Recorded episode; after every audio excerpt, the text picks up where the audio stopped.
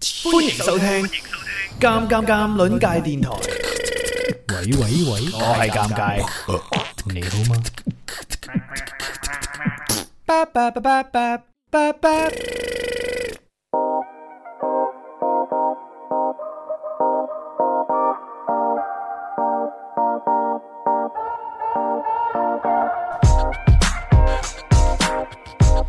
歡迎歡迎歡迎收聽今日下午嘅電影考鑑賞。電影考鑑賞呢，而家已經冇咗版頭呢回事 啦，絕對唔係因為呢版頭當中提到送飛呢件事，我哋特登呢唔提。上兩上一期先送咗飛呢，係啦上一期開放日嗰日，誒、先送咗幾張飛，係咪先？係有做到嘅，有做到噶，所以咧，大家繼續投稿影評同埋分享你嘅觀後感，繼續贏飛啊！只不過唔播版頭就慳啲時間啦嘛。好啦，歡迎大家入到嚟今日下午嘅直播間，無論係聽緊聲嘅呢，定係喺視頻號尷尬院長嗰度睇緊視頻直播嘅呢，都歡迎你哋啊！歡迎大家入到嚟點點讚啦！啊我知啱啱開始一分鐘都唔夠呢，誒、啲人未反應得過嚟。等陣呢，我哋今日下午呢會做兩件事嘅，主要係第一件事呢，就係我哋會講下今日嘅呢一出電影啦。河邊的錯誤咁啊，我哋嘅觀後感，分享下呢出片究竟適合啲咩人睇呢？值唔值得花錢入去電影院睇呢？咁樣，同埋呢出片都算係有唔同嘅呢個爭議，或者講係誒好壞兩極嘅評判啦，係嘛？因為呢出片都幾特別嘅，咁我同左考都睇咗啦。今日主講呢出，咁當然啦，十月尾同十一月有啲咩戲睇呢？等陣都會同大家一齊分享下。大家最近有去睇啲咩戲啊？都歡迎大家喺評論呢一度呢寫寫你哋嘅簡單嘅評分或者係觀後感啊。咁我哋可以同大家一齊過濾冷片都為你坑錢啊！話啲靚仔叫都叫先啊，好耐都冇揾啲靚仔出嚟叫叫啊，陣陣個場面先呀！唔理喎佢哋。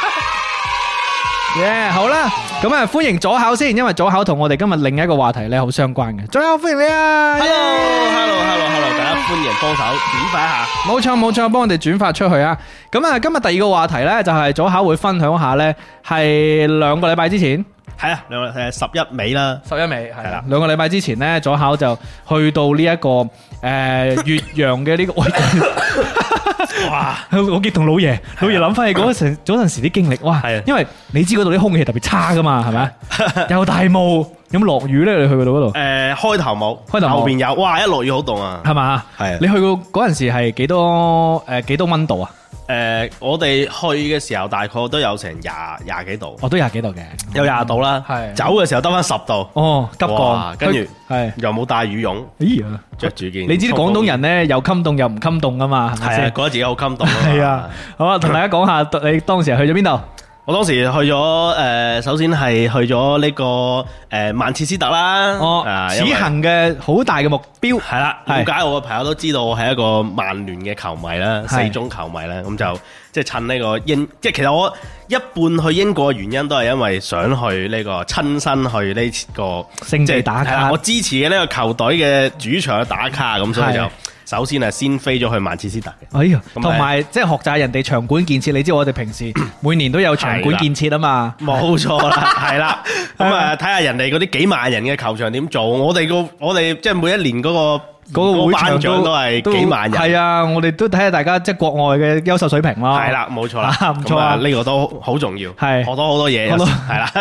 買到好多紀念品，喂，等陣可以講下喎，即係啊你呢、個，因為佢唔單止平時睇波好緊要啦，嗯佢歡迎啲遊客嚟去去 tour 啊，係係其實嗰個冇錯體驗其實佢係好完整噶嘛，係啊係係嘛冇錯冇錯？即係佢唔係求其帶你行一圈，佢有係啊有唔係唔係有一套體驗噶嘛，係冇錯我都可以冇錯講下，因為呢個幾特別嘅，係啊係啊係啊咁啊後邊又去咗誒倫敦啦，係誒去咗誒牛津劍橋啊、諾丁山啊，即係去咗好多地方，然後亦都同步去咗好多電影場景去打下卡啦，正，等陣就可以講下啦，即係左考去咗邊啲電影場景打卡，因為喺群入邊呢，其實左考一路都有分享下嘅係，即係譬如去咗呢一個福爾摩斯嘅， 屋企啦，係啊，即係嗰個街嗰條街叫咩名啊？嗰條街叫貝克街，哦係貝克街啊，Baker Street，啊跟住有個號碼噶嘛，係啦，就係呢個二二三 B 啊。二三 B，係啊呢個都好誒，小說裏邊係包括後邊有好多動漫裏邊都成日出現呢係個係係。然門口然之後我見到你影你影嗰張相發咗出嚟，誒群嗰度咧係，佢門口係企住個保安㗎，係啊啦係啦，嗰個其實我覺得佢都唔算保安，佢應該係算係啲演員啊，吉祥物嚟係㗎，啦，即係配合你演出嘅，即係佢扮警長啊嘛。扮警長，係佢好 nice 喎，好 nice 同同你影相，係啊係啊我以為你哋 friend 嚟唔嘅。係佢主動問我要唔要影相，哦即係好好好 friend 嘅，係佢就所以我覺得佢佢話本質我上唔係保安嚟。佢話：我有睇你直播啊，朱學校啊，I watch your live streaming 啊，you do move 誒 movie 誒 commenting very good 啊，very good 啊，係我都我推介推介咗佢下載呢個節目嚟睇。係多謝 大家入到嚟咧，大家幫我哋點點讚好唔好啊？誒，係啊然之後點點關注呢邊啊，睇緊視頻號直播嘅朋友都可以打賞嘅。我哋電影考鑑賞咧係一個公益節目。 你話係咪公益啊？嗱，即係我哋呢、個誒、又幫大家慳錢啦，嗯然之後我哋又唔收錢啦，絕對係公益節目。咁啊，左考誒仲係一個義務役嘅人士，因為誒、我哋喺呢個兩年嘅服務當中，左考呢係貢獻良多。分文不取嘅，在此我要為左考嘅呢一個生活壓 力、生活壓力默哀， 多謝你左考。喺哎我喺呢個诶荔枝嘅上面發咗紅包嘅，系啦哇，仲發紅包添，仲投 資添，哇！呢啲拍檔喺邊度揾？好啦，多謝诶两个平台都入嚟睇嘅朋友啊！喺荔枝咧，肥肥就話記得左考話咧，點解個個城市都有條嘆息橋唉係。係嘛即？係好似我哋呢邊每每個城市都會有條咩北京路、南京路，誒呢、人民路一定有嘅系係啦喂，咁嘆息橋有啲咩意思㗎？個都有有意思啊㗎，即係而家講定係可以講下係啊坦德橋咧，其實咧係誒最最一開始咧起源於威尼斯嘅。哦，咁我以前啊去過一趟威尼斯啊，係臭唔臭㗎威尼斯誒、其實都還好都喎，還啊雖然好多水，但係都唔臭喎。 ？Stewart Stewart 係啊 Rainy 先，咁佢咧，坦息橋咧，其實咧就係因為咧，佢講咧就係因為以前呢啲囚誒，即係犯咗事嘅囚犯啊，嗯哦會囚禁喺地牢裏邊嘛，咁地牢不見天日噶嘛，係係係咁一般嚟講咧，提出嚟咧，基本上就送去行刑噶啦。係咁佢喺地牢去行刑嗰段裏邊咧，唯一就係經過嗰條橋咧，有機會望一望出邊，哦即係有啲窿仔俾佢望一望出邊，咁係佢係就算係人生最後一次睇到。出邊外面嘅世界 view 啊即係係自然嘅景景觀自由太嘅陽氣息啦光嗯所以佢就會嘆息一聲，哦就唉，以後都冇機會啦，十八年後先一條好漢啦咁樣。原來係咁係樣啦，咁所以咧就會叫做嘆息橋。咁嘆息橋咧，佢就會係一個誒、呃梯形嘅一個哦明白啊，一個而人且佢係有瓦頂㗎嘛，係咪㗎？係啦係啊，佢會瓦頂嘅。啊我系，然睇之後一下可唔可以佢係一條封閉式嘅橋嚟嘅，好似人行天橋咁樣咯，誒呃都有少少 嘅，但係擺唔到攤咯。 係，係啦，同埋冇人可以留宿咯，佢好短嘅啫嘛，通常係嘛，短短一個。好，喂，喺視頻號嘅朋友呢，就可以睇下左考會 show 啲誒圖片俾大家睇下啦。等陣呢，左考都會分享下佢今次英國之旅嘅一啲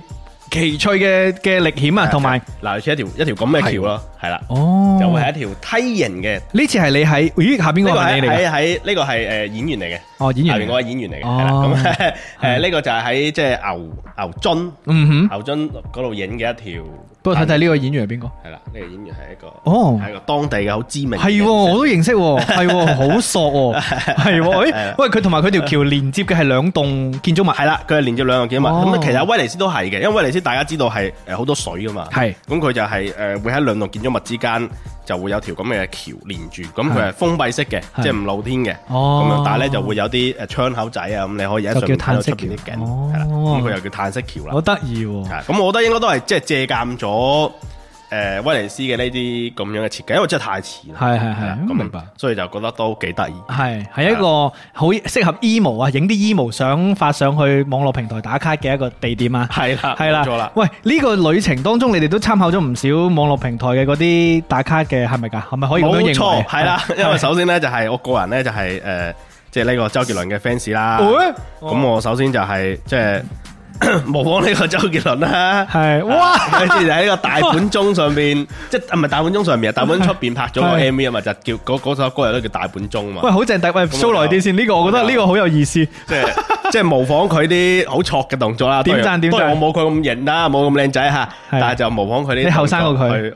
去，唔係我個攝影機 靚過佢，即係即係拍咗一啲相就哦係去去即唔錯喎係即係扮嘢啦。係喎，睇下睇係啦。下，喂，正喎呢個，即係呢個都係旅遊嘅樂趣之一嚟嘅，落菜之後係嘛？打卡啊嘛，打卡一啲誒熱門地方點，然後咧扮翻嗰度嘅嘅動作嘅。動作去去去拍，係啊，係啦。通常你會有代入感嘅，一係咧就係扮你見到嘅嗰個藝術品或者雕塑嘅動作，係啦，冇錯啦，呢個我都成日扮嘅。係啊啦，一係就扮誒影視劇或者係 MV 嘅嗰啲動作，但係有陣時啲外國人唔好理解到，係做咩即係鬼嘢佢咁樣咧搞乜鬼嘢嗰個人，系啦，特別喺美術 館佢唔知道诶诶呢個 M V 出自咩地方，係啦，係咯咁啊，跟住我播首歌俾佢聽聽，唱俾佢聽下，係現場唱俾佢聽。係啦，好啦，都歡迎大家入到嚟我哋今日直播嘅現場啊，兩個平台都歡迎大家。咁啊，視頻號嘅朋友入到嚟可以點點讚啦，繼續點你嘅讚係，點點點點點呢度。唔係，其實點讚係咪全部都點得㗎？都點得嘅，全部都點得應該右下角嗰度去，哦右下角右下角有個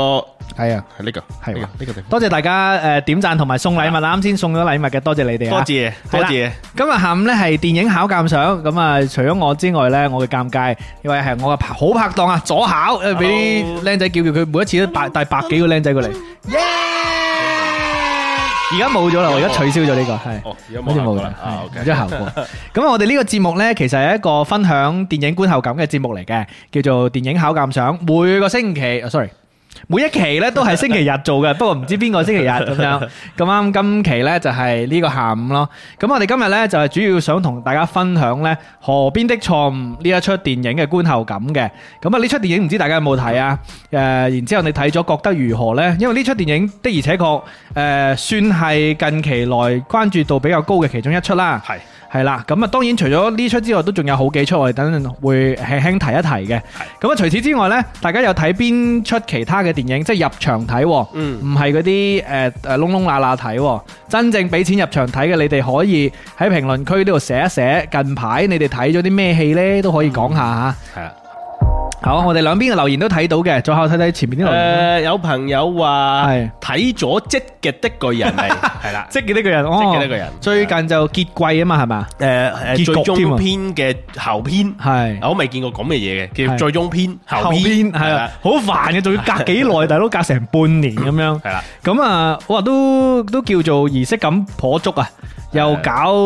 因為好你唔知道咁多 fans 啊嘛，你係唔啊去結局嘅時候，你都唔知咁多 fans 你咁又唔樣。知原來啲大家咁咁憤憤怒，係啊反應即係當然啦，即係又結合有時你呢啲片呢，又有啲即係哇喺同現實好相好叫做，咦俾你講中咁樣嘅畫面咁樣係嘛？咁，啊，即係後篇我想睇睇，即係如果睇過嘅朋友睇睇係咪名場面。有冇變化啦，係係嘛？同同呢個漫畫版係通嘛？係好好常見會有呢個動畫版嘅小改編咁樣。係啦不過我覺得咧，誒呢個漫畫版咧已經俾人誒作者俾人兜街拗啦。雖然係 假嘅呢單嘢，但係大家都可以想像到呢對呢一個作品嘅嗰個上心程度。如果動畫版夠膽改咧，我覺得都要冒住少少風險咯，嗯，係嘛？都唔會再差噶啦，係啦， 低處未算低。係啦，好啦，咁啊，歡迎大家入到嚟啊，歡迎大家留言咁嘅。好啦，咁啊，講電影之前啦，嗯我哋講誒呢一個院線之前啦，講下你呢個之旅先，好好好嘛好嘛，好好好呃去咗幾日啊？呢個英國之旅，誒去咗十二日。哦，長長喎十二日係係係夠多長，因為咧就其實都誒，但係對於旅程嚟講其實唔夠長，嗯因為我哋本來咧仲想話去下，不如去下誒呃愛爾蘭係啦，哦，咁啊蘇甚至蘇格蘭咁樣，係因為其實誒英格蘭咧，即係喺英國嘅成個範圍裏邊咧，其實誒即係其實大不列顛啦，係大不列顛其實大不列顛包包含咗。誒誒呢個所謂嘅英國啦，所跟住仲有呢個愛爾蘭、北誒誒誒蘇格蘭啦係，同埋北愛爾蘭啦冇咁錯樣。係咁呢幾個構成咗佢嘅一個核心地段嘅。係完整領土，系啦，咁但係因為我誒即係可以離開嘅時間有限啦，又未到可以退休離，開嘅時間就話，即係仲要翻嚟打工我啊就嘛，係嘛係公公司很需係要啦，你。係即係需要打 工，所以咧，當你去咗旅遊嘅時候，你公司就拍咗出係拍啦出 劇。啊係嘛，屋企係啦，唉，咁啊，搞到我都，而家有時差喂，，記得到時誒出劇就係上線，記得上嚟宣傳啊！要啊要啊好要嘛好嘛啊，要好嘛係我係即係誒八個鐘時差啊嘛，係八個鐘咁啊變時咗差話我瞓覺嘅時候人哋做嘢，人哋做嘢嘅時候我瞓覺，費事你一哇嚇誒，你叫 action 啊，佢哋隔八個鐘先開始做嘢啦，係咪係啦啊係咁所以咧就係、誒、即係會有啲時差就做嘢，變咗到時差呢樣嘢咧，其實對於我嚟講，我一開始係即係我覺得唔係咁難嘅，哈哈係啊。當然我以前冇未試過去咁遠誒，即係都去過，譬如我以前去意大利或者係西班牙嘅時候咧，就都會有，但係個到時差嘅感覺可能年紀開始大，即 係 Feel 會強我明啲啊喂，即係半夜醒起身，然後眼光光， 跟住就開始打開部手機睇下咩做，哇！呢啲都幾得人驚，即係半夜醒提醒，即係叫醒你嘅唔係鬧鐘，係啦 唔。係時差，係年紀啊！系啦，哇！呢樣嘢真係好浪 費，即真心係喂，即係翻就就算翻到嚟之後，都係要嘥咗成三四日時間嚟到， OK，就哇覺得即係，诶，即係確實歲月不饒不饒人啊可能我覺得以前可能唔係唔當唔使诶，呃即係唔使到時差嘅，以前係屬於係廿四個鐘都係精力充沛，所以根本係唔存在時差呢樣嘢。所以以前係诶硬撐 過去，係啦而家係撐唔掂啦，冇錯啦，係啦，咁所以咧就誒、呃即係當時啊，當然啦，去嘅時候肯定好興奮啦，因為係第一站去曼徹斯特就係去自己想去嘅地 一方落地就係去球場打卡啦。係啦，就已經 係好興奮嘅。你哋係咪即係唔係話夜機到嘅？你哋係朝早機到，诶、呃我哋係夜晚機起飛，係然後咧诶中間喺呢個阿布扎比中轉咗一下之後咧，嗯再去到诶曼徹斯特。係去到曼徹斯特嘅時候係當地時間嘅一早啊，六七啊哈點，係啊，所以好早。因為我見到你，咦，一到步就即刻去咗球場喎，係啊係啊，一到步就即刻當日就即係揀咗行一行就去咗球場嗰度，因為係我我留咗兩日嘅，係為咗去呢個球場。係第一日咧就去呢個球場咧就係诶去打卡去參觀，嗯報咗一個球場自己官方嘅。一天 tour 誒、呃旅旅遊團，佢又唔算一天啦，佢可能就呃誒一個鐘頭到，嗯哦明白就有個誒、球球場內部嘅嗰啲人咧，嗯就帶住你，有個掃地僧帶住你哋，係，啦，即係掃地僧咁 嘅一個一個一個一個阿伯嚟嘅，係跟住咧佢就帶住我咧就即係周圍去，我係睇下我揾翻嗰好張啊，相，睇下啲相先啊！如果喺誒聲音平台聽緊嘅咧，可以過到嚟呢一個視頻號啦，搜索尷尬院長呢個視頻號，睇下誒我哋左考分享佢去旅遊嗰啲相啊，睇下先掃地僧係啊，就係呢個呢個即哦係呢個阿伯，呢係呢個叔叔個阿叔。帶住你哋係啦啊，佢就呢個帶係咪球員通道啊？誒呢個入球場嘅嗰入球個場通道嗰度，哦跟住佢就會帶住我哋咧遊覽個誒更衣室啊，係你要舉高啲先啦，球場啊舉高啲可能睇到，係啦冇錯，系啦，球場啦、哦更衣室啊，包括係一啲诶展覽室啊咁樣。係同埋咧，诶英國人咧，我覺得都幾得意，就係佢哋會好中意開玩笑，係瘋狂開玩笑，瘋狂講佢嘅，唔知道邊個係真佢嘅，即使係講一啲好正經嘅嘢，同你介紹緊一啲好正經嘅，突然間插一句爛機入嚟，即係個掃地僧都係咁係啦樣，，佢或或可以係諷刺其他球隊，係或可以係諷刺翻自己， 或可以係諷刺調調侃某一個人。嗯最最簡單咧，我哋有一次咧就去到一個教堂嗰度，去到教堂嗰度咧，我就見到，誒、哇！上面嗰、個誒圓拱頂嗰度啊，原來仲可以行上去嘅。嗯，咁我哋誒揾唔到樓梯喎，咁樣，我見到隔離有一個有一個肥肥嘟嘟嘅阿伯，咁啊問佢話：誒誒點點樣上點上去啊咁咁樣樣係。跟住佢好好認真咁望住我哋喺度思考，跟 住佢話：嗯，可能你需要揾條繩索爬上去。 即係佢，關鍵係佢成個表情，佢好認真、好嚴肅咁同你講嘅呢件事。咁誒，你知啊，英語我哋母語啊嘛，我哋係我聽完之後。以為佢講真嘅，係我真唔得就要爬上去，跟住佢佢佢佢講完之後，佢嚴肅咗一下之後， 啊，跟住佢就開始笑。所以咧，而且我哋係遇到好多人都係咁嘅，係係遇到好多人都係咁，即係呢啲叫咩嘅？講埋晒啲 嘢，係啦係啦。但係我睇得出佢成個狀態好放鬆嘅，嗯即係呢件事，佢好 enjoy 做呢件事。不過呢個阿叔都係佢話，即係佢喺呢度已經做咗好幾廿年，呢即係呢個。呢個導遊啦係，即係佢可能唔係齋做導遊工作嘅，但係佢喺呢個地方做咗幾廿服年役咗服務咗好耐服務咗幾耐，所以咧係就一直嚟講佢就即係係咯，而且你諗下佢日日都講喎，係啊，佢哦都幾無，佢一定要好愛先得佢咯，其實大幾佬無聊，佢日 日都講呢啲嘢，係係啦，跟住咧所以就即係同埋佢個度控制得好好，即係係佢個度既調侃，但係佢又唔會令你覺得佢冒犯咗你。嗯，所以咧就真係幾得意嘅，係好有經驗。係啦，咁所以第一日咧就去咗呢個球場咧，就即係做咗一啲呃參觀啦參觀打卡啦睇哇睇咗啲幾唔正同嘅，即係去咗誒係嗰個誒觀眾席上面去參觀啦等等係。但係你哋唔單止係诶参观完喎，你哋仲睇埋球賽喎，係係咪？啊係啊，咁誒跟住咧就係第二日，因為我哋我哋係呃誒去之前咧提前即係查過個 schedule 嘅。係比賽日賽程，程咧就係第二日咧啱啱好有一場比賽，就喺邊度對邊主度場？係誒係曼聯對呢個誒賓福特，哦係啦，咁 啊賓福特呢支球隊唔係太有名啦，係係一支少少少少嘅球隊，但係吉誒都好勁嘅咁嗯。咁誒就買，即係就通過誒當地嘅留學生渠道買到一啲當地嘅門票。哦咁樣我嘅，當時後一開始咧，我哋係因為誒佢係需要會員制嘅呢啲係門票，咁啊一開始其實咧，如果按正常渠道咧，係要先註冊會員。哦由你會員等級夠啦，你先有機會去排隊買呢啲門票，嗯因為每一場都爆嘅，曼聯係每一場都爆，即使佢成績唔係咁好都爆。係咁誒、呃我哋真係買唔到，係因為我哋會員等級唔夠。咁誒、呃所以咧後嚟咧就諗，唉，咁一係買黃牛啦，咁嗯啊、查咗一下。哇！發覺國外啲黃牛同埋國內啲黃牛有一樣係咁咁猖加狂價嘅，加得好犀利嘅，係即係可能佢原來咧大概可能係誒、呃我哋講緊可能係誒五六十磅一張片，五六十磅大概係對應係九啦，成嗯九倍啦咁樣。咁誒幾百蚊，其實同埋睇演唱會好似都唔唔係差得都太遠還接受到啊還接受係到。嘛哇！係但係一去到黃牛度，可能係已經變到係千五蚊張，哦而且如果你譬如話千蚊英鎊，唔係千五蚊人民幣。哦，即係譬升如話咗五倍我同咁人一樣，齊去睇，我希望肯肯定希望一齊坐㗎係嘛？誒唔好意思，連座嘅貴啲。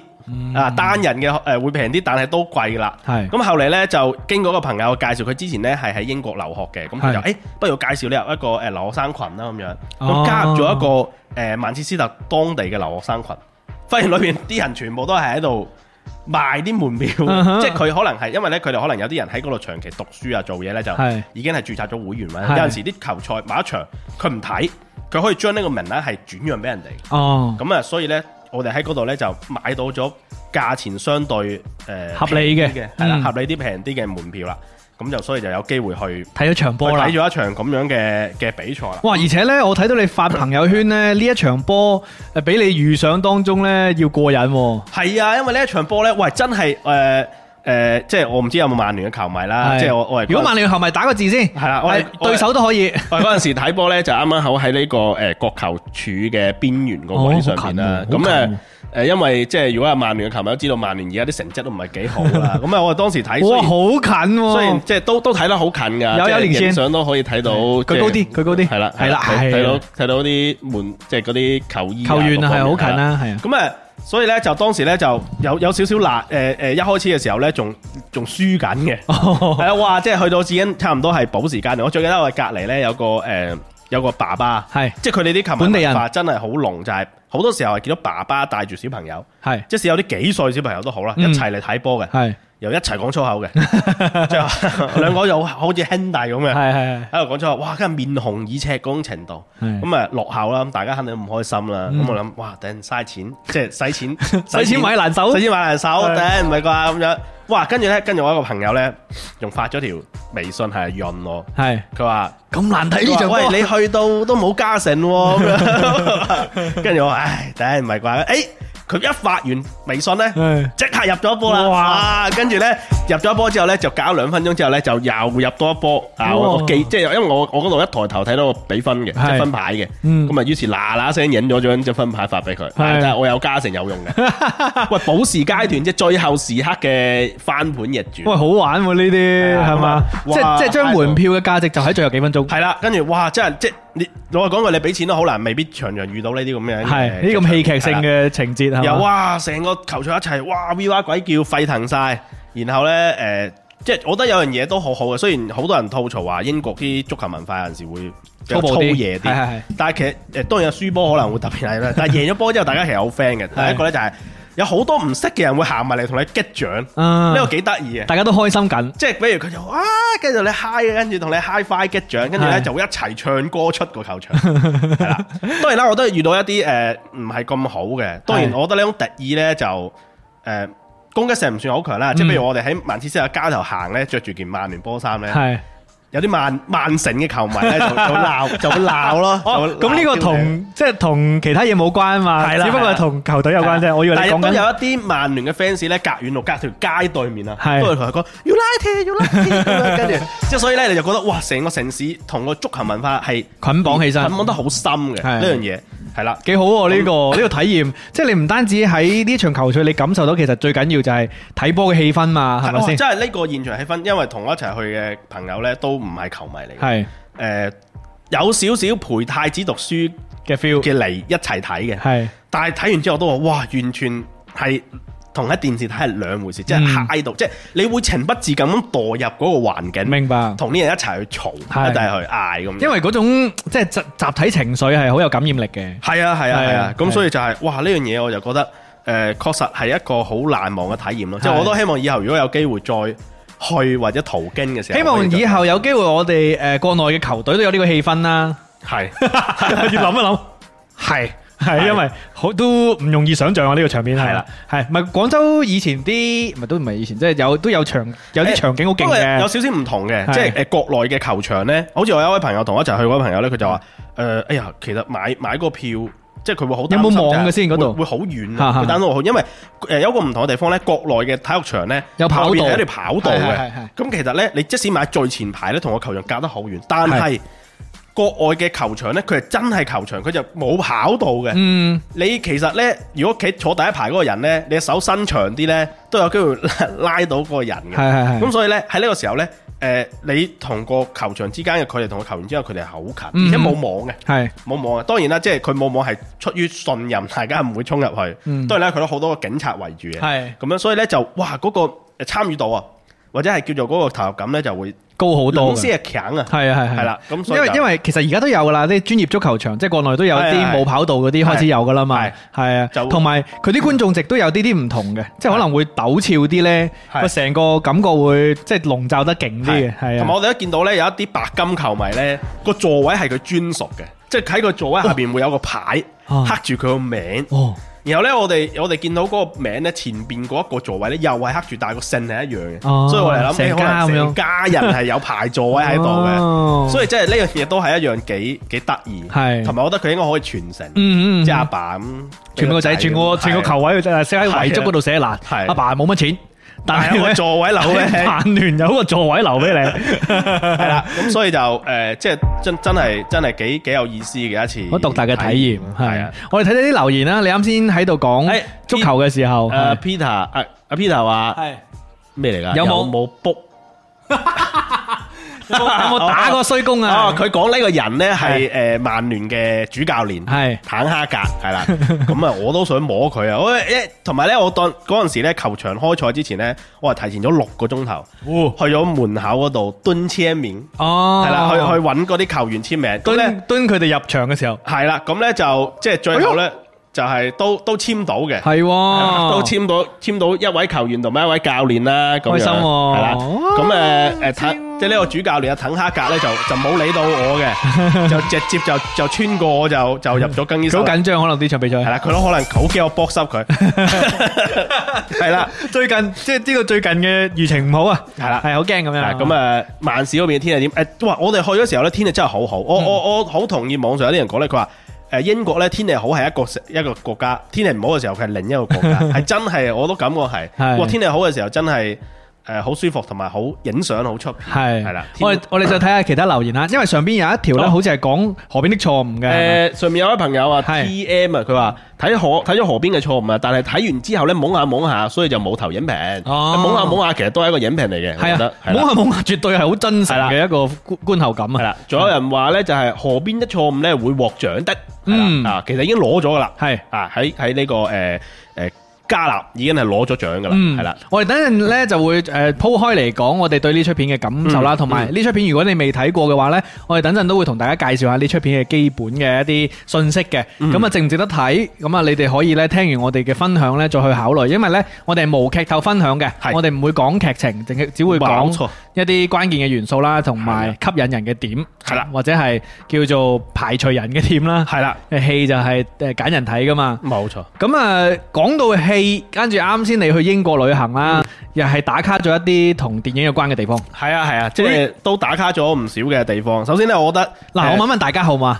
如果講到英國嘅場景啦，或者講英國呢一個地方啦，你哋會諗到咩戲先？好嘛？兩邊我都想睇下有冇人打字話俾我哋聽。如果講起英國，你覺得最有代表性嘅又好啦，或者你自己最中意嘅邊出電影、邊出劇，你可以講俾我哋聽下。一誒尤其是同倫敦有關啊，咁啊，因為更加容易打卡啦嘛，嗰啲地方係係啊咪？更加多人容易打卡嘅。係咁啊，歡迎你哋喺評論嗰度寫一寫啊，我哋都可以誒睇睇大家嘅印象。下午好啊！歡迎兩個地方誒、呃入到嚟收聽直播或者收睇今日直播嘅朋友，入到嚟嘅可以點點關注就點點讚，跟住呢，就係、如果有打賞呢，就就請你食菜 框唔係講啊，強壓韻，打上先可以食菜館。係講睇睇講到講乜先誒，有有朋友講咗啦 ？E A U 啊，U 話呢個神探夏洛克 s h e r Tom r Sherlock 係呢個咧就係我去嘅第二個目的地，真 係㗎係啦，我去因為完去完球場就去呢度啦，因為我自己咧係誒即係福爾摩斯迷啦，係加柯南嘅迷啦，咁樣哦咁啊，所以咧就柯南好中意福爾摩斯啊嘛，我係就好中意福爾摩斯啊，所以咧 第即係就第二站咧去咗呢個哦呢個，係大家喎知唔知呢條咩街？啊知唔知呢條呢條呢條街道嘅名呢條街道個名？呢條街道好有名，即係誒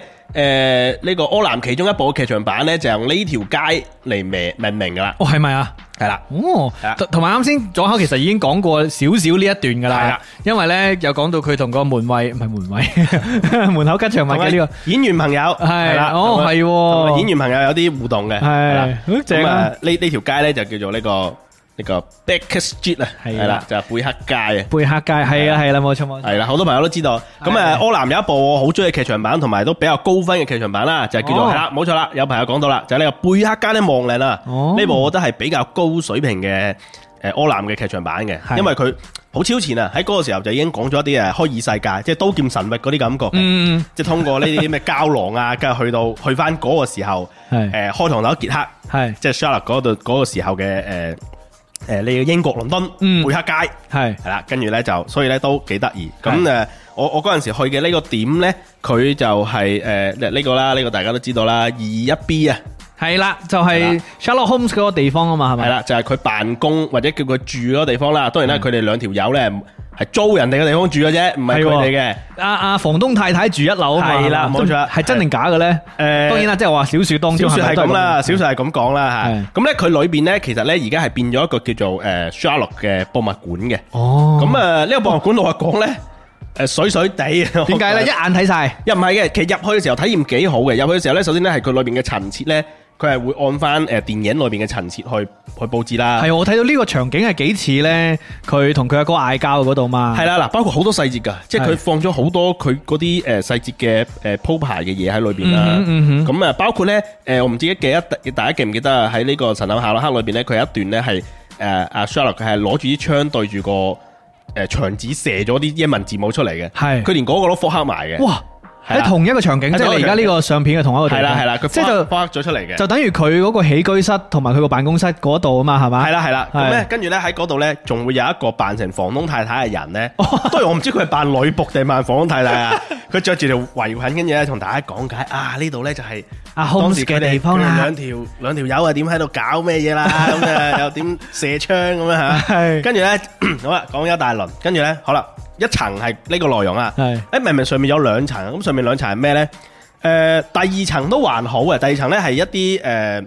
誒工藝品啦，係包括咧誒、有一啲係誒誒寫嘅信啦，即係呢啲啊哈信我覺得可能係道具嚟嘅啫，嗯即係即係或者係誒當然咧佢仲放咗一啲咧係其他國家嘅人寫俾 Sherlock 嘅信，哦，包括我喺群裏面分享咗一張咧，就我見到廣執信中學啊，係咩一位一位同學同學仔寫寫咗一嘅，封信，哦，佢用英文定咩？係用英文嘅，哦寫咗俾夏洛克，寫咗一封信。 好似寫信俾聖誕老人咁。系啦，系啦，冇錯啦，就寫到俾聖誕老人咁。係咯咁啊，好啦，呢一層都暫時還算正常。係哇，再上一層嘅時候嚇嚇，即係嚇 Q 死我，真係。佢再上一層係咩咧？佢係放咗一啲人具 喺度，然後放咗啲假人喺度，哦即係好似啲鬼屋咁。好似密室逃脱係，啊，隻手斷咗，隻手斷咗，佢放一隻斷嘅手嘅模型喺度。係跟住咧咁啱得咁巧咧，嗰個時候咧有個遊客咧嗯就喺嗰度踎喺度睇緊嘢，嗯我哋唔知啊嘛，我就以為嗰個都係模型嚟，點解模型喐咗？ 你以為個遊客係冇 係啦，嘢？要有個遊化話冇 嘢，所以咧就覺得呢個咧就誒、呃第第第一層咧呢位保安哥哥咧就我我同佢合咗張相嘅，我覺得佢好都幾型嘅，係啦，佢係好好誒好舞英好英國 feel 有啦佢，佢似係舞台劇版嘅華生，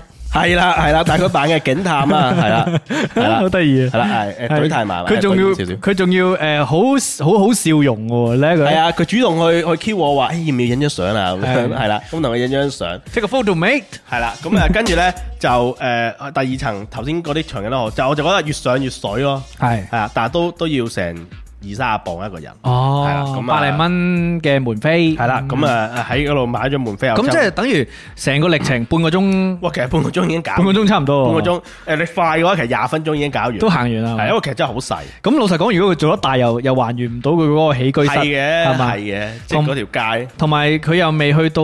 即係點講啊？冇去啲哈利波特呢啲小説咁多嘢展現嘅，係嘛？係啊係啊因為係啊神神探夏洛克好多嘢都喺佢個腦入邊噶嘛，系啊，係嘛？冇錯，佢冇咁多物記憶宮殿係咯，佢冇咁多物質嘅嘢，大佬。係啦。咁除非以後有 VR 技術去佢記憶宮殿慢慢睇咯，係啦啊係咁樣。咁誒，除咗呢個之外咧，仲有一個地方咧，大家應該好熟嘅，係啊因為大家誒未必好熟啦，但係一定聽過呢個梗嘅，係，就我我哋哋我哋俾佢有冇睇睇圖片係啦再估啊，好嘛？即係睇下呢個圖片，你睇下估唔估得出呢個同同一個咩以前好熱嘅網絡梗有關嘅，係咪啊？同一位影帝有關嘅，係啦，你諗下一位影帝係去英國做啲乜嘢？哦，呢個都係即係幾好。當當時個梗就係話佢成日一得閒就去英國，啊嗱，呢個個提示好大啦，咁大家睇下吓。係啦我哋而家唔係講緊漫畫出電影，係啦，但係係講嗯緊某一個人嘅行為習慣，某一個影圈當中有一個诶影帝，佢嘅其中一件事成為咗網絡梗嘅，都好耐啦，係嘛？嗱，我哋睇都睇好耐啦睇睇留言先。啱先你講嘅時候有啲留言，同埋有诶送打賞嘅，多謝下先啊。係多謝多謝。系，多謝啱先打賞嘅叫咩名？睇唔到。诶，呃呢位叫做诶和唱啊，哦送出咗愛心，係啦多謝你啊，多謝係你，啦跟住仲有其他送出禮物嘅，有一個冇名嘅，多謝你，非常多謝大家送心心啊！係啦咁啊，大家可以多多點贊同埋點點關注啊，多謝你哋吓。係啦。嗯，系啦，诶，有朋友都估啱啦，呢位 T M 呢位朋友系啊，佢話去喂 girls 嘛，係啦，冇錯 啦，勁呢個地方我哋好叻啊，真係，嗯呢個地方咧其實就係呢個叫做特拉加法廣場啊，係就喺呢個诶英國嘅國家美術館對出嘅一個诶广场嚟位嘅，咁呢個地方咧，影帝位傳聞 啊，傳聞當年。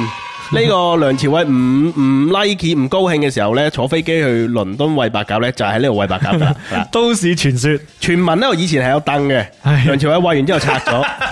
俾大家打卡係系嘛？啦，咁因為咧喺英國咧係唔可以隨便喂鴿嘅，係啦哦咁啊真係好多白鴿，即係係法律好多鴿規，定嘅。係啊好多鴿啊真係哦，但係所以咧就诶，但係唔係好見到鴿屎哦，啊，啊咁啊可能集中嘅地方去厕係所，啦好有禮貌咁。當時咧傳聞咧就係呢個诶梁朝偉咧就一係就去呢個叫做特拉加法廣場啦，一係就叫海德公園，嗯咁啊喺呢兩個地方喂白鴿嘅，係咁當然我即係我喺嗰度見唔到佢本人啊，喂，搵搵你下搵都唔到佢你都係順德嘅似梁朝偉嘅其中一個啊嘛？唔係喎，係 啊，知唔知？係咯，個即係背面似都係啊，睇唔到樣高嘅時候度係咯，嘛身高 似我啦。啊咁講係呢個都係你去咗嘅一個打卡。系啊系啊，去咗一個打卡嘅地方啦。咁啊，除咗呢個之外呢，仲有一個好著名嘅打卡地方啦。呢個呢個就直接出圖啊，呢嗯個大家都肯定睇過。哦。嗯嗱，呢個就我揾咗張，呢個係揾咗張網圖啊，唔係唔係揾咗黃豆先生嚟幫我影相袁啊。啟聰老師買 袁啟忠老師啊，呢個就係 係啦，呢個地方呢，就係诶，大家應該都都有聽過啦，就係嗯呢個白金漢宮啊。係誒，即係英國皇室辦公嘅地方啦嗯，係啦、咁呢個咧，呢位朋友大家都知啦嚇，黃豆先生咁樣，得到 Sir 係啦。當時我哋去嘅時候呢，其實呢條路都係封咗嘅，呢、嗯條封咗呢，係跑馬拉松啊。哦係跑馬拉松啊，跟住咧我仲即係我仲手手多多咧，即係伸隻手出去同佢哋擊掌，啊佢哋真係同我 擊喎，但係好痛啊，係嘛即係我唔知佢係處於一種嬲啊係可能嬲啊，喂，定係我跑我跑到咁辛苦，係你伸隻手嚟做乜唔嘢啊？係，但係咧有啲文即係喺文有啲文化當中，譬如握手唔可以冇力嘅，即係係係即係 slap，即係你如果好 sloppy，你隻手同人握手冇力咧，就代表唔尊重。所以佢可能咧同你擊掌咧，如果冇力咧，就代表唔尊重係係，都有可能喎。即係我同佢哋好多人都擊咗掌，係當然為有有啲時候為咗擺拍一啲相啦，即係同佢擊咗掌。你都好老實，係啦，咁啊，即係都，但係我覺得幾幾有意思嘅，即係會有啲互動感。係係啦，好好多謝大家送嘢啊，同埋多謝大家點贊啊，繼續唔好停啊，點點贊同埋送嘢。我哋今日下午呢，誒、其實主講呢，等陣會誒傾、一傾呢一個河邊的錯誤呢個電影嘅觀後感嘅。咁啊，在此之前呢，好難得啊，就係呢個左考呢，分享佢呢一個英國見聞啊嘛。啱先呢，講咗佢去呢一個球場，唔單止係參觀啦，然之後仲要睇咗一場波啦，好精彩啦。跟住落嚟呢，就去咗呢個 Baker Street。係啦，系啦，即係夏洛克，夏洛克嘅呢貝克街，冇錯係啦。咁啊，同門卫嚟咗個親密嘅接 觸，係啦，跟住咧又去呢個豆豆先生啦，白金係嘛漢宮啦，白金漢宮呢度影相啦。跟住落嚟咧，仲有一個路過有入去嘅地方，係咪叫路過有入去？即係有個車站。係啦係啦。誒，啊其實咧，誒倫敦有幾個好有名嘅車站係嘅，大家誒，比如話唔知有冇朋友睇過《柏丁頓紅》啦，嗯《柏丁頓紅》呢部片，其實《柏丁頓紅》咧呢個吉祥物咧喺英國嘅隨處可見程度係有啲似，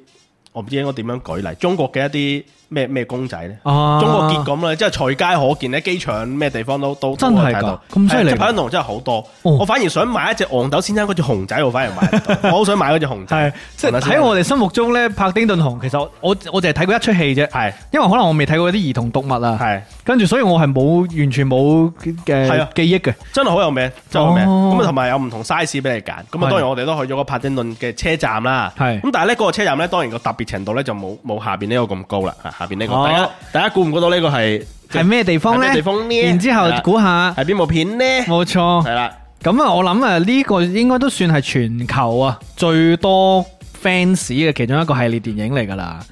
咁啊，呢一個我自己都印象好深刻啦，因為我都配配過佢嘅電影嘅音啦。喂係喎，你而家都成日配佢電影 音，係我到懶係同嗰啲迪士尼嗰啲人好 friend 係嘛？係啦，係啦，同 佢特別同佢哋誒法律版權維誒維權部嗰啲人啦，係嘛？係啦。 咁啊，所以咧呢度咧就係呢個係啦，冇錯，有朋友講到啦，就係呢個和窗啦，講到哈利波特啊，係啊，呢度咧就係喺一個叫做國王十字車站啊，嗯裏邊嘅一個叫做九又四分之三站台，係咁啊，青頭仔 係啦，冇錯，青冇頭仔錯，青頭仔係即係如果有有朋友有睇哈利波特，就知道咧佢哋係去翻學咧，誒唔係走嗰啲常人嘅路啊嘛，係唔即係佢唔係正常方式入月台嘅？系啦，係佢就要喺嗰個台度咧，就係即係哇攞住啲行李就撞埋埲牆度，有然後魔法嘅，係啦，就係啦，啊係咁咧而且咧呢一個都算係網絡上好多打卡嘅熱點啊，因為咧佢有一個鐘聲啊嘛，係嘛？即係唔知係開學嘅鐘聲係咩鐘聲？係佢會配播報誒九又四分三站堂要入閘啦嗰啲噶嘛？係啦係啦係嘛？咁我哋嗰陣時去咧，其實咧就已經比較夜。哦我其實我哋係唔係專登係去嘅？我哋係回程嘅時候，啱啱我喺國王十二車站落車，係因為佢係真係一個係真係一個用緊嘅站車站嚟嘅，係啦。咁跟住咧，我就誒係喎呢個國王十二車站，咁咪啊哈利波波咁樣，係咁咪諗住揾啦。咁啊當時九點幾諗住，喂，其實九點幾而家應該翻屋企啦，冇你乜人啦知。英國九點所有鋪頭關門。係啊，而且嗰陣時得十度到，哇係凍到 f e e 咧，咁咧結果去到嗰度之後咧，發現嗰度竟然圍咗係四五圈嘅人 喺度等緊影相啊哇！然後嗰個地方咧係會有工作人員咧係會喺嗰度企喺度幫你影，當然係收錢嘅，係一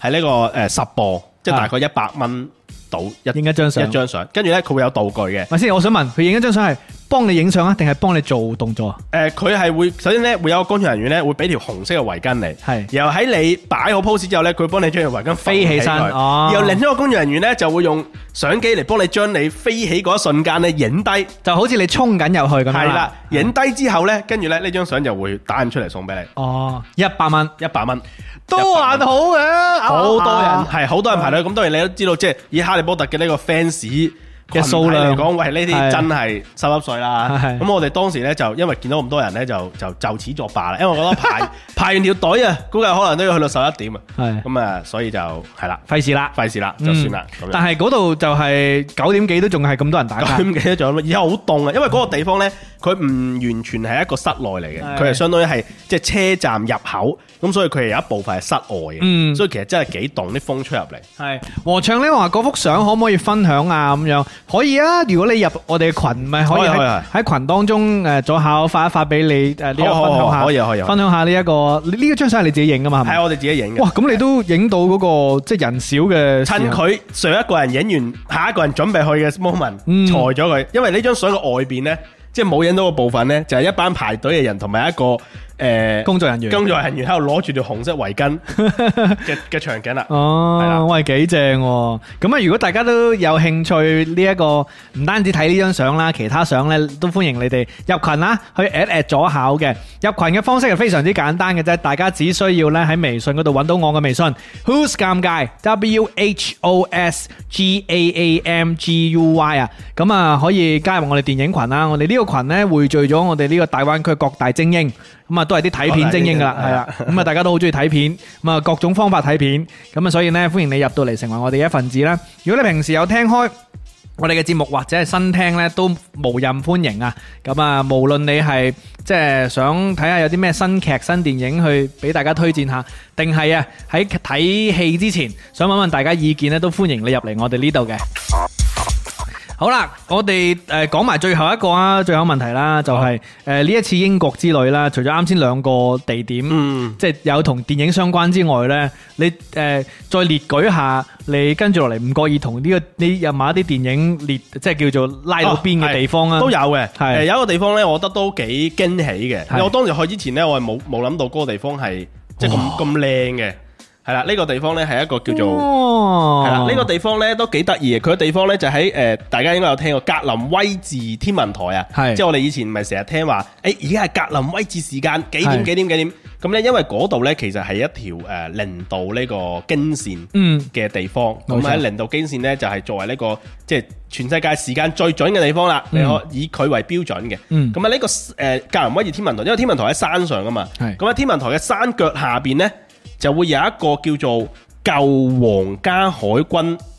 學學院院，係啦，舊皇家海軍學院。咁呢個所謂舊皇家海軍學院係做咩呢？係以前呢，就係啲海軍啊，因為以前大家都知道英國呢係無敵艦隊嘛，嗯咁佢啲海軍呢，就係即係退休咗之後呢，就要有個地方去療養 嘅，即係去養傷啊，哦啊去養傷或者退休咁樣嘅咧，好靚啊！係啊，咁所以呢個地方咧，其實咧好得意喎，佢佢都解説裏邊都講啦，佢話你好少見到一個咁靚嘅地方，唔係話做俾啲皇室啊，嗯做俾啲咩特達官貴人啊係咁樣嘛，係做俾一啲老兵去去享受嘅。哇，喺咁有人民關懷嘅，係啦，咁所以咧呢個地方呢，就叫做舊皇家海軍學院。咁呢個學院呢，佢有一個好靚嘅地，呢、個地方呢，就係佢其中一忽地方，嗯就係佢嘅呢一個好靚嘅壁畫廳，就哇，係真係好靚，喺呢個壁畫係一個天花頂上面嘅，係即係佢啲細節都畫得好靚，即係啲人物哇嘅細節。僅見艾爾登之王，係啦，真係 真係呢個有啲咁嘅感覺，好好宏偉係啦，好宏偉，同埋呢，佢好得意呢，就係呢，誒佢係要瞓喺誒我睇哇！下你做乜 flick flick 走個靚女啊？ 嗱，好啦，大家哋睇下就係，但係佢哋啲人參觀咧啊係要瞓喺張凳上面參觀嘅。哦，即係誒瞓住嚟仰望嘅天花係啦，板。因為如果唔係咧，你係好難睇得清成幅誒天花板嘅。如果唔係有頸椎炎啦係係咪先？所以其實咧，嗰張凳咧就搞到好長嘅，瞓喺度睇嘅。哇，幾好喎！佢係呢啦個都即係幾為大家着想喎。佢佢下邊好似病床嗰啲嗰啲嗰啲哈利波特嗰個誒校醫室咁樣啊，係啦，咁我後嚟先知咧，原來呢個地方咧就咁靚地方，肯定有好多人嚟取景嗯啦。我後嚟先知原來咧加勒比海盜咧。誒喺度取過景嘅，嗯誒喺加勒比海盜誒，我唔記得第幾部啦。其中開頭嘅時候咧，就係講阿傑克船長俾人捉住，嗯，俾人捉住拖入嗰、個嗰、個貴族嘅廳嗰度，人哋下達指令俾佢嘅時候咧，就喺呢就喺呢度度達噶哦啦。嗱，包括雷神都喺呢度取個景係嘅，雷神嗰個係誒室外係嘛？係係啊係外邊嗰個草坪嗰度係啦，咁所以都幾得意。即係呢個地方我都係我係去咗之後先知道，哦，原來呢度曾經有呢個電影嘅取景，即係佢因為佢有解説機啊嘛，係佢講哦，我某某部電影就喺呢度誒攞個景㗎啦，咁哦樣係啦。幾正喎。係啦，佢同埋佢就算冇攞景都好啦，佢呢度本身嗰個景已經好正啦，係啊係啊即係好好好睇啦咁係樣。啊咁啊，仲再分多一個地方啦，一個地方咧就係呃誒呢個温莎城堡啦，嗯呢個應該大家都有聽過，就係呢個伊麗莎白女王嘅誒住嘅地方啦，係啊温莎城堡。咁啊，伊麗莎白女王住嘅地方，呢個温莎城堡咧，其實之前都拍過一啲電影嘅，嗯有一部咧我自己個人都好中意，同埋都幾推薦大家睇嘅一部電影咧，就叫做《國王的演講》啊，我唔知有冇朋友有睇過。係誒呃或者簡單提嚟，即係國王的演講咧，佢其實就係講一個誒、有天生口吃，即係講嘢唔清唔楚嘅一位國王咧。嗯佢喺誒戰鬥期間要動員大家，由於是咧佢必須要發對住全國發表一通演講。係然後佢，但係佢就即係為口吃呢個問題啊嘛，會好影響好冇信心皇室嘅形象同埋係佢自己好冇信心。咁最後呢，佢都係決定克服呢樣嘢，嗯去進行呢個演講。由呢位國王的演講，呢位國王呢，喺歷史上呢，其實真實存在嘅，而且佢就係咁啱好就係伊麗莎白女王嘅爸爸。嗯係啦，咁所以呢，當時呢部電影呢，就喺温莎城堡呢邊取景、嗯，去拍攝嘅，好有印象啊！呢一個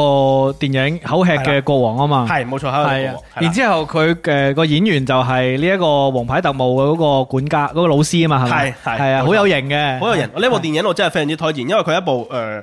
都算係勵志片嗎好正能量啦，係啊，同埋佢成部嘢我覺得拍都好好嘅，係係啦，咁所以呢部就誒係啦，咁所以就呢 呢幾個地點都都同電影誒相同電關。相關啦，係咁其他當然都會有好多啦，譬如去博物館啊，即係比如話大英博物館啊，呢啲啊博物館奇妙嘢啦嚇，同 埋呢一個誒最誒近來很紅的，呃之前有一排很紅的偷走嗰啲文物嘅嗰個短劇啦，係啦，嗰 個專專影咗嗰只壺啊，係啊，我見到你有分享 嗰隻嗰被偷走嘅嗰個嗰只玉壺啊只嘛，係啦，嗰隻喺係大咪？英博物館被偷走嘅嗰只玉壺，係啊，跟住發上群嘅，我記得你有係。啦，我我睇下揾唔揾得翻嗰張圖先。係啊，所以入群幾好，誒左考去旅遊都不不冇沒有忘記我哋啊！將啲網絡熱點發上嚟啊！嗰只玉壺，你你 share 就係嗰只係嘛？係啊係啊，都幾靚㗎喎嗱就係呢只，哇真係好靚其實。係喎佢好即係俾你感覺咧，佢好似係喺裏邊發光發光咁樣咯發出嚟咁嘅感覺。係啊呢只就係嗰個誒逃出大英博物館，啊係即係之前比較火嘅嗰部片短劇裏面嗰只係嗰只壺啊，冇錯。係啦。咁誒誒大英博物館都幾得意嘅喂，佢會唔會因為嗰出劇呢一個湖前面多人影相啊？誒多咗人㗎，係有因為因為我哋喺嗰度影相嘅時候咧，有有兩三個中國遊客經過咧，佢就誒嗰只壺啊， 嗰只壺啊，嗰只要走嘅壺啊咁樣，係啦，咁就係呢只呢只逃出嗯嗰只要逃跑嘅壺要啊！逃跑嘅壺啊咁，係啊大英博物館都幾得意嘅，佢唔知係咪真係知道呢只壺咧有故事啊佢用專登喺度即係即係整咗啲嘢 high 拉咗一下佢嘅，係啊啊，不過真係幾靚呢只壺，係係啦，但係當然啦，如果你如果你放喺街口咧，我會覺得誒呃義烏嘅咯，對於我哋嚟講，我哋見得慣啊嘛，但係你放喺大英博物館咧，我哋又憤怒啲嘅，係啦，係嘛係啦嬲啲嘅憤怒啲嘅，係啊，頂你個肺咁樣。 Vậy thì, 咁啊，所以就即係呢個地方，同埋我覺得可能因為英英國咧，倫敦畢竟係一個即係隨處可見景點嘅地方啦。係所以咧其實都其實你基本行一行都會有一個有關，譬如話你去倫敦塔橋咁，可能就係拍 MV 啦係，包括你睇蜘蛛俠啦，周杰倫啦係嘛肯定會用啦，係嘛？ 係咁啊，所以係喎蜘蛛俠嘅第二部，漫威蜘蛛俠嘅第二部，係啊係啊，喺個塔橋隔離同只大水怪打交啊嘛。係啊係啊，係係咁包括係好似呢個誒，仲有一個地方係叫做西敏寺啦。嗯，啊西敏寺嘅話就係誒呢個地方係一個誒埋葬咗好多誒呢個叫做誒英國名人啊。嗯或者科學家嘅地方啊，嗱呢啊個係教堂嚟嘅，其實一個西敏寺就係誒之前皇室喺結婚啊，或者係受受婚啊，嗯哦嗰啲都會喺呢度，即係算係一個誒英國國家教堂啦咁啊 OK 嘅性質。咁喺裏邊咧就係即係呢呢度裏邊就拍過，比如話呢個咩叫做誒達芬奇密碼啦哦、零零七啦，係係啦，都喺裏邊有拍過嘅。哦同埋咧，呢個西敏寺最特別嘅地方咧，係裏面埋葬咗好多我哋好熟 嘅人，啊，包括霍金啦、啊達爾文啦，哦科學家呢啲人係啦，全部都係埋葬喺裏邊嘅，咩狄更斯啊、法拉第啊，即係嗰啲喺物理書上面啲人咧，基本上係埋晒喺嗰度噶啦。 K，係啊，所以咧喺裏邊咧有好得意嘅就係大家咧喺裏邊係尋寶嘅，係係啦，周圍就係誒周圍睇，尋誒喂呢個，寶喂呢個呢個唔係呢個掃墓咩係？啦尋寶係啦誒掃墓式掃尋墓寶係啊啊！喂呢個法拉第，哇呢個達爾文啊咁樣即。係彰顯自己教科書上面嘅係啦熟練程度係啊，咪？系啦，因為咧好多人咧都係得一個格仔啊，你大家睇下嗱，係即使好似法拉第呢啲攞，即係喺因為佢伊斯蘭佢佢真實要再下邊啊嘛，係嘛？系佢下啊，邊唯一咧就得牛頓嗱，牛頓係有個最大嘅嘢係俾佢 social 嘅，因為呢個呢一個場景咧，又喺達芬奇密碼定係係啊有一出係有噶文嘛，嘛，係分歧文嘛。專門講到嗰個位係啊噶專門嘛，講到呢個位嘅，係啊係啊咁誒誒誒牛頓呢個就係最容易發現噶啦，因為係佢啊好大件嘅，係其他格得個格仔，係啊，佢仲上邊仲有雕像，所以佢好係啊顯眼係啊，，咁所以咧就係 都幾得意嘅，嗯咁哼啊即係即係隨處可見嘅呢啲歷史嘅遺物痕跡啦，嗯哼係啦，咁我覺得就誒。好有趣啊因！為可能我哋自己本身即係對電影比較喜好啦，去到好多點都會揾揾係電影相關嘅信 嘅息。場景係啊，咁啊非常之好啊！我覺得今次誒早考去旅遊都不忘記同我哋分享一啲同電影有關嘅呢啲資訊。多謝早考先，耶唉多謝大家支持多謝大家支持點個讚啦，點個關注係啫，哎多謝和唱送出嘅呢嘅禮物啦，多謝多謝你你多謝和唱你有入片有群係嘛？誒，我分享咗啦已經。好如果未入片有群嘅，可以加加我發喺群呃誒，唔係發喺呢個視頻號上面嘅，寫住呢個英文啊，先添加微信，添加微信啊，添加微信 Who's Game Guy 係啦，跟住咧就可以備注電影群就可以加入噶啦。咁冇錯啊，如果你身邊有朋友，即係譬如話佢中意中意煲劇啦，中意睇電影啊。誒都可以歡迎加入嘅嚇，我哋呢度冇門檻嘅，即係唔冇錯係話你要哇好專業啊點樣先得，隨即係大家可以隨便分享係啦，只要唔好劇透就 OK 啦。啊係啦，我哋成日都喺個群嗰度啊，問一句究竟我今次使唔使慳錢呢？值唔值得去睇 呢？呢、個呢、個意義好緊要啊！係啦或者係兩出戲，我只有一個星期三下午去邊誒睇邊一出呢？係嘛？呢係啦啲時候你好需要人救急問問，睇下邊啲戲啱睇。咁冇啊，錯我哋呢個群好大嘅意義就喺呢度啦。嗯係啦，歡迎所有人都加入。同埋啱先呢，如果喺誒音頻平台聽緊嘅朋友啦，或者係聽緊回放嘅朋友呢，歡迎你哋去到視頻號搜索尷尬院長呢個帳號啊，咁可以睇到回放嘅。今次直播回放就可以睇到左下啱先所講嘅所有嘅圖片嘅呢個分享啦。正，多謝大家，耶！多謝大家。咁啊，講到電影，我哋都要慢慢正題嘅，係係嘛？我咁哋啊即係真正開始今日節係目啦啦。。咁啊，其實咧，本來今日節目咧，本來應該係上個星期要做嘅，係係啦。咁因為上個星期有啲突發嘅情況咧，就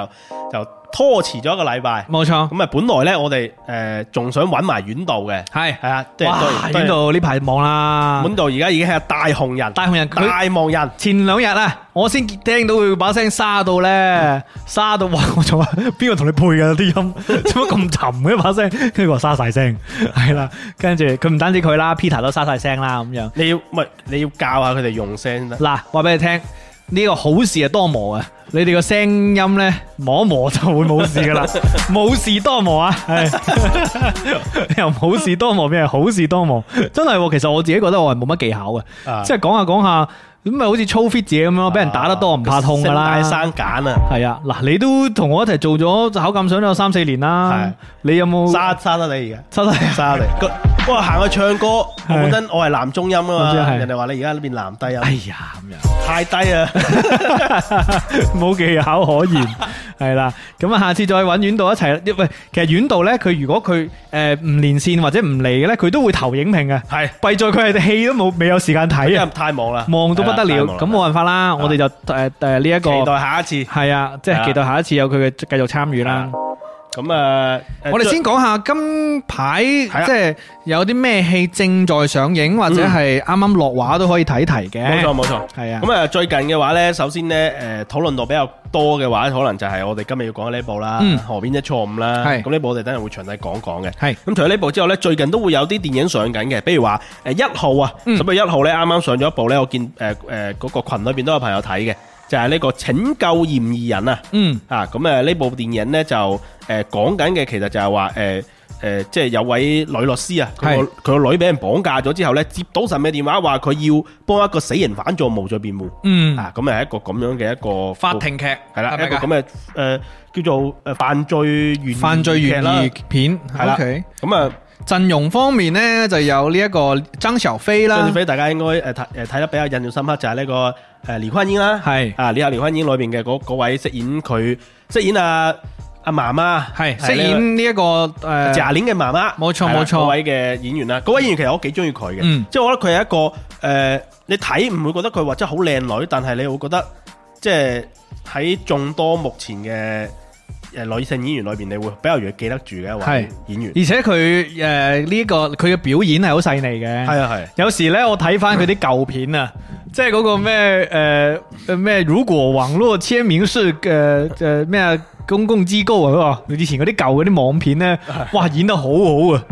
Anyway 啊，咁啊，除咗佢之外呢，仲有呢一個誒惠英紅啦，魏欣彤啦，係係啊影后啦魏欣彤啦，係啦，咁啊，伊子慧、黃子怡啊，黃子怡黃都子怡啊好多討論嘅，咁啊，仲有湯鎮業啦，咁啊，一啲其他嘅演員，包尚恩啦，之前都好多討論係嘛，係啊包尚恩，咁啊呢部電影我就未睇嘅，嗯，係啦豆瓣評分呢，目前見到係六點五分，係啦，所以如果有朋友睇過呢，亦都歡迎同我哋投遞一下你嘅觀後感，係啊我哋一齊同大家分享一下究竟呢部電影值唔值得睇呢？係啦值唔值得過濾呢？係啦。咁啊，導演其實可以講下喎，嗯啊因為導演張默導導導演呢，就是呢個著名導演啊，張藝謀的女兒，係啦之前係一齊合作過噶嘛，佢哋係嘛之前嗰部係追擊手啦，係係追擊手誒有亦都有傳言就係話咧，即係爸爸帶住女兒一齊拍上啦嘅一咁部作業樣，啦，係啦，咁啊，追喂擊呢手個呢個家庭作業又即係大牌係大啊牌。啊，真係呢個咁六點五分又未話去到點 即係追俾人追擊嘅地步嘅，係啦係嘛？係啦，咁啊！如果但係如果因為分數呢啲嘢咧僅供參考，嗯咁啊戲都要自己睇啫。因因為有時我覺得三點五分嗰啲戲都好好睇嘅，係啊，因為有時見仁見智人人哋唔識欣賞啫 嘛，係咪先？係咁所以呢，如果你睇咗呢，都歡迎你哋分享啊！呢出片我同左口就未睇係嘅，啦，拯救嫌疑人啊，嗯如果有睇過朋友可以分享一下嚇，係係啦，咁我哋碌碌啲留言啦。好啊咁啊呢一條呢一個片係十誒一號啱啱上啊。十月一號，係十啊一月一號係係啦，啦，所以都係算係比較新，同埋暫時討論度都還 OK 嘅。嗯，跟住落嚟，仲有除咗河邊的錯誤之外，我哋可以提下呢一出啦。哇，呢一出同我哋近近距離啊，係啊，呢一出同同你個朋友好近距離啊，係啦，呢出呢係我一位誒導演朋友嘅啊朋友拍嘅。朋友嘅朋友。系啦，嗯咁啊呢部片咧叫做《二手傑作》啊。誒，其實係一部改編嘅電影嚟嘅，係係一部誒呃改編自一部美國嘅嘅一個故事嘅電影嚟嘅嗯。咁誒誒呢誒呢呢位導演咧，其實出自零號嘅工作室嘅。嗯誒零號有一個壞猴子計劃咧，就係培養好多青年輕導演啦青年導演係啦。咁啊，佢呢部二手傑作嘅片咧，其實就講係話誒誒電影嘅呢位主角嘅誒呢個誒個仔啦，嗯，就係呃誒過咗身，即係跳樓。係墮樓啊，嗯墮樓自殺。咁呢個爸爸就幫個仔寫咗封遺書佢，個自殺係有商人好嘅喎。係啦，有相當好嘅係，幫佢寫封遺書。然後呢封遺書呢，居然因為文采飛揚呢，就一夜成名嘅。嗯，咁呢，跟住呢，就令到呢個爸爸呢，佢本身係一個誒、呃教師嚟嘅，老師老師係嚟嘅。佢但係本身呢，本身呢係想做一個作家，啊， 其實意外翻紅呢，就令到佢有機會將自己嘅作品嗯，俾到大眾去睇，係係啦。咁誒、呃即係都係一個比較即係。比較奇比妙較嘅奇開局妙嘅啊。開局啦，係啦係係啦，咁誒跟住佢後邊咧又就借佢個仔嘅名義咧去發表自己嘅一啲作品，嗯，啊變成一個紅人添，冇錯係。啦，陣容方面呢，有大家很熟悉的于和偉啦。嗯，咁啊，因為之前大家都知喺賽博朋克重 慶版嘅呢一個電影嗰出叫咩啊？嗯誒呢個手機誒火鍋浸手機，誒 呢個堅如磐石啦，天耀就當中見到佢精彩演出係啦，啦，係啦，有郭麒麟，郭麒麟咁啊飾演個倪匡仔啦，係係啦啦，，跟住有倪匡姐，係啦，咁啊都有呢個聯袂演出啊。目前豆瓣評分六點七分，係啦，喺喺校啦，喺校啦，喺校啦，係啊，即係作為一佢佢算係喜劇佢係啊喜劇電影嚟喜劇成分㗎嘛係係嘛喜劇成分嘅，係係啦，，呢個呢個因為喜劇你都知道都都幾難搞噶嘛，係咪先？係啦，咁啊係年輕導演都算係年輕導係演。啦，呢位呢位黃子超導演年輕嘅導演黃子超導演啊，係啊啦，咁啊，之前執導過一啲誒、呃就大家可以查一查 啦。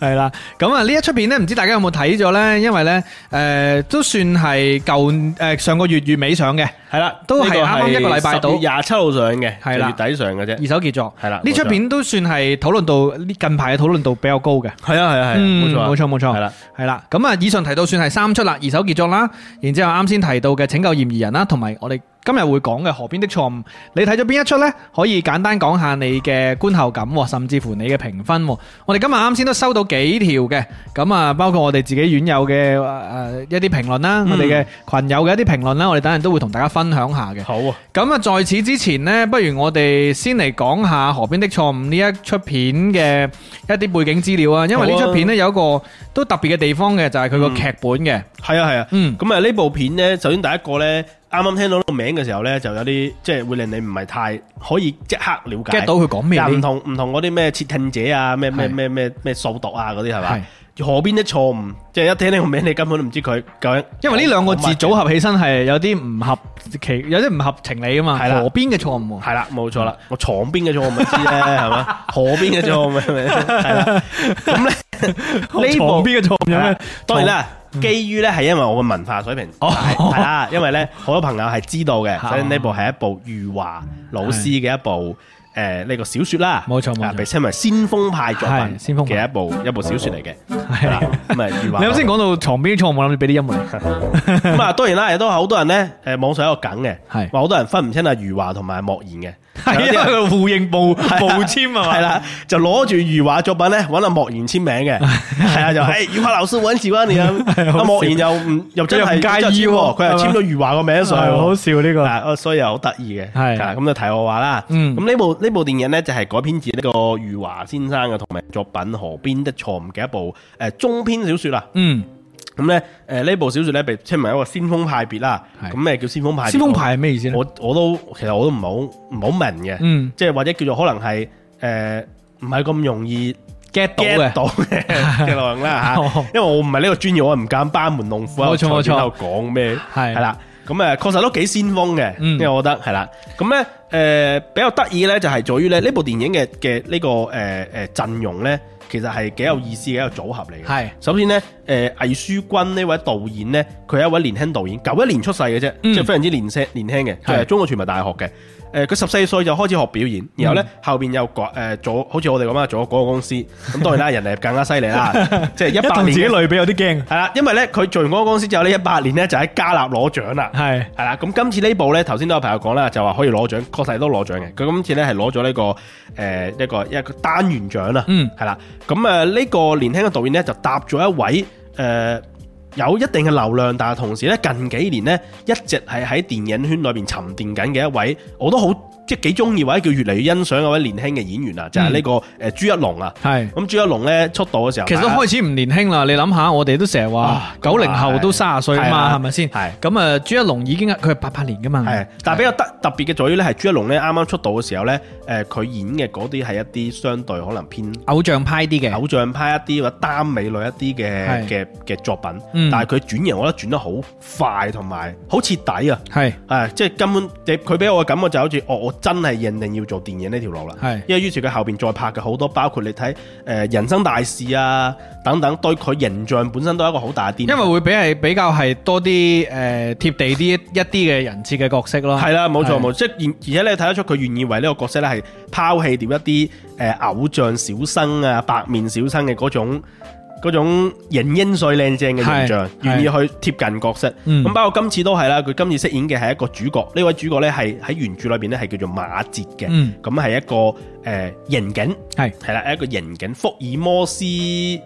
呃又唔可以講福爾摩斯啦，就反正係一啲一個偵探啦，係偵探式嘅刑警啦。因為咧，啊佢呢一出電影所設定嘅嗰個年代咧，算係九十年代嗯，嘅年，即係九十年代中期啊嘛。係然之後咧，其實九十年代大家都知道，誒嗰陣時啲刑偵手段咧係比較之，即係當當然相對而家比較之落後，啊因啊因為為技術原因嘅問題係，啊啦科學鑑證呢件事喺嗰陣時係少啲嘅，係啦因為嗰陣時通過啲咩去查案咧，誒指紋啦。係啦，然之後腳即係足跡分析啦，口供啦係啊係啦口供啦、足跡分析，即係其係實啦如果淨係講現場嘅科學鑑證呢，當然屍檢報告啦，係然之後足跡分析啦、指係紋啦，喺嗰陣時呃 DNA 冇普及喺呢一種刑偵當中，所以好多時候甚至連指紋都未係好普及嘅。因呃為個誒數據庫唔係好勁啊嘛，係啦冇錯所以其實嗰陣時係有好多神探，係啦因為呢，你喺呢啲情況下你就靠好多靠推理，所謂即係經驗嘅推理啦，係啦或者直覺嘅一啲分析啦。冇錯所以誒誒、呃呃科學鑑證當然喺九即係二千年開始就比較之，大家都知道，哇 DNA 開始嚟啦，係啦，咁啊科學鑑證開始多啦。攝像頭開始多啦，係啦，咁咁 以前就係會查案其實好難噶，係啊，即係你睇呢出片呢，你就充分感覺到查案真係令到一個人癲嘅。係啦，冇錯啦。誒，你呢個總結非 常啱，因為呢部電影呢，即係頭先講啦，可能未睇過小説或者未了解嘅朋友呢，就唔知佢講乜嘅。嗯咁佢本質呢，其實就講一個九十年代嘅時候呢，喺一個小鎮裏邊係呢，就發生咗一單河邊嘅兇殺案，嗯，一位阿婆呢，就係被殺咗，被係啊殺害咗喺呢個河邊度。係事件嘅起因就起係因就咁啦，嗯咁咧於是咧呢位馬哲，即係朱一龍飾演嘅呢位馬哲嘅刑警咧，就奉命咧就去追查呢單案件。咁、嗯大家都知道啦，以前我哋即係好興嘅一啲行政任務就係、誒、幾幾耐幾耐之內，快啲我哋一定要結案。破咗呢單案咁樣。係咁結果咧，佢唔單止破唔到呢單案嘅同時咧，衍生出更多嘅命案，嗯反而變咗一場連環嘅命案啦。係越嚟越多人咧就誒、呃即係即係被捲入其中捲入咗其中，而且呢，成個過程係一浪接一浪嘅，係啦，非常之撲朔迷離。係啦，咁呢就其實呢個故事呢，主要就係講馬哲點樣喺呢個查案過程當中迎接呢一浪一浪嘅嘅嘅嘅呢個故事嘅波浪，係然後呢，同時佢自己嘅人生發生咗啲點樣嘅變化，嗯係啦，咁有一種感覺呢，就係、即係當我哋喺而家呢個時代回望緊八九十年代呢一種，即係誒、呃未有太多科學鑑證手段去做刑偵手段嘅，即係刑偵偵察方式嘅時候呢，你感覺嗰陣時好荒蠻嘅，係即係哇查案真係誒、呃完全係誒冇嘢幫手嘅喎。係啊係，即係基本上除咗誒靠嗰、個即係刑偵嗰個辦案人員佢自己嘅執着，經驗或者佢嘅經驗，誒、有時啊，最後個答案係真定假啱唔啱呢？其實好難判斷。係意思就係、就連辦案人員都好難判斷，佢只不過係喺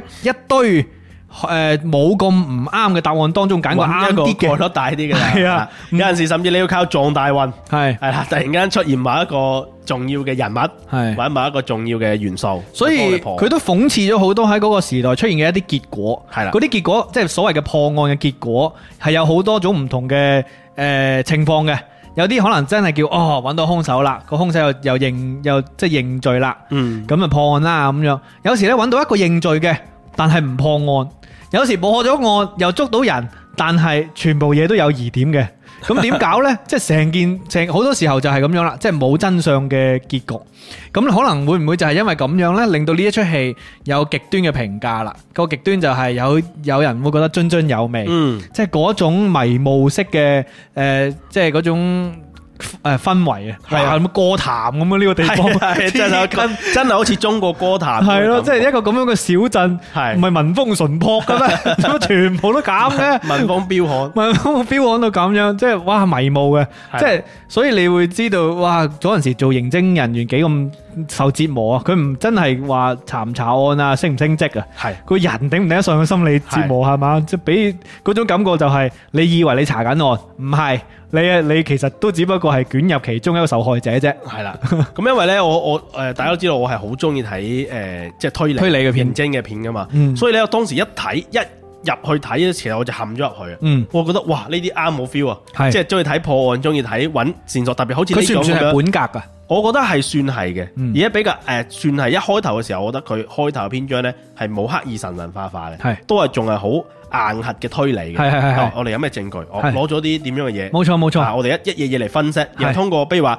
誒攞到一段聲音分析，誒啲聲音嘅來源喺邊度啊？嗯誒距離啊，喺邊度得到呢筆聲音？然後通過呢個聲音再揾嗰個人。冇錯，其實佢基本我覺得上好好硬佢基本上冇話強行同啲觀眾話嗱，我覺得係咁，跟住啊係啦咁樣行，係啦佢佢都有分析，然之後咧基本觀眾係跟得上嘅，我覺係得啊係啊係啊跟得上佢查案嗰個思路嘅，係啊即係而且。嗰有幾多條線索？每條線索去到咩程度？佢好係清清楚楚咁樣誒列喺大家嘅視覺面前，所以我覺得冇錯呢一點呢，其實前半段呢，你查案嘅時候，你覺得哇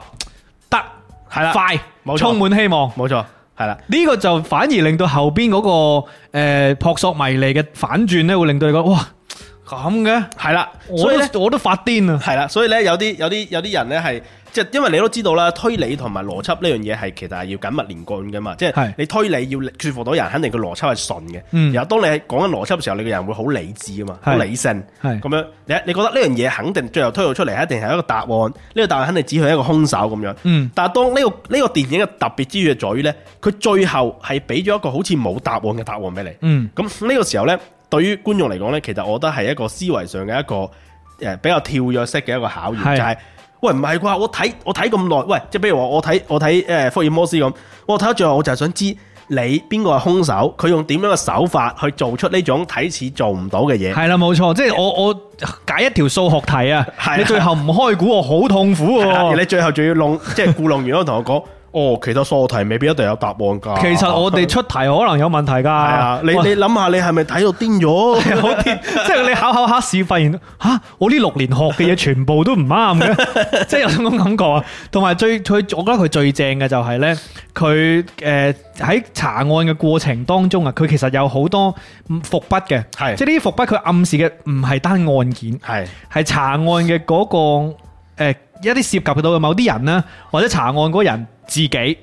係嘅一啲變化。係啊，我覺得呢啲就好有意思嘅。係即係當然呢一種有意思，佢同嗰個答案冇乜關係嘅，嗯只不過佢代入感好強，因為呢種特別之處在於咧，我哋學睇好多時候睇誒誒偵探嘅故事啦，你睇柯南又好，睇誒福爾摩斯、睇波洛呢啲都好啦。其實你會發現好多時候誒、呃偵探佢係要處於一種好極度冷靜嘅狀態，觀眾係覺得偵探作為一個參照物，佢係應該唔應該有變化嘅，嗯即係你嘅情緒唔應該變化，你應該掌控純粹所有邏嘢輯，純粹邏輯。但係呢部電影裏邊咧，你會發現。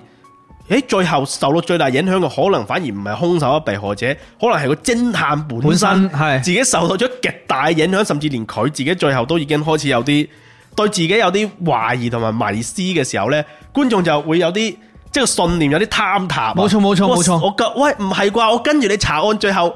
最後究竟你你自己係點？你自己都唔知㗎。冇錯冇 錯，即係我覺得呢種陷阱嘅感覺係好強，係啦，冇錯，即係呢種陷阱就係你誒、呃你同嗰個主角一齊，個主角以為自己行緊一個正確嘅方向啦，係而你又覺得跟住個主跟住佢係角行冇錯呢個嘅方向呢係啊係啱，但係係其實大家都中陷阱，係啦，佢就中咗佢喺電影嘅陷阱， 你你又中咗睇呢出電影嘅陷阱。係啦，所以呢出片個代入感勁嘅地方，我覺得就係你好似身處喺呢個時代當中係嘅，因為呢個時代最勁嘅地方，即係喺呢出劇呈現出嚟啊！我唔係話真實世界啊，嗯喺嗰個劇入邊呈現出嚟嘅就係冇人走得甩，係啦，即係你你喺呢個漩渦當中，誒、就算你係查真相嘅警探都好啊，唔、嗯代表真相就會青睐你嘅。係啊，因為有時候啲真相就係佢唔青睐任何人，因為嗰、個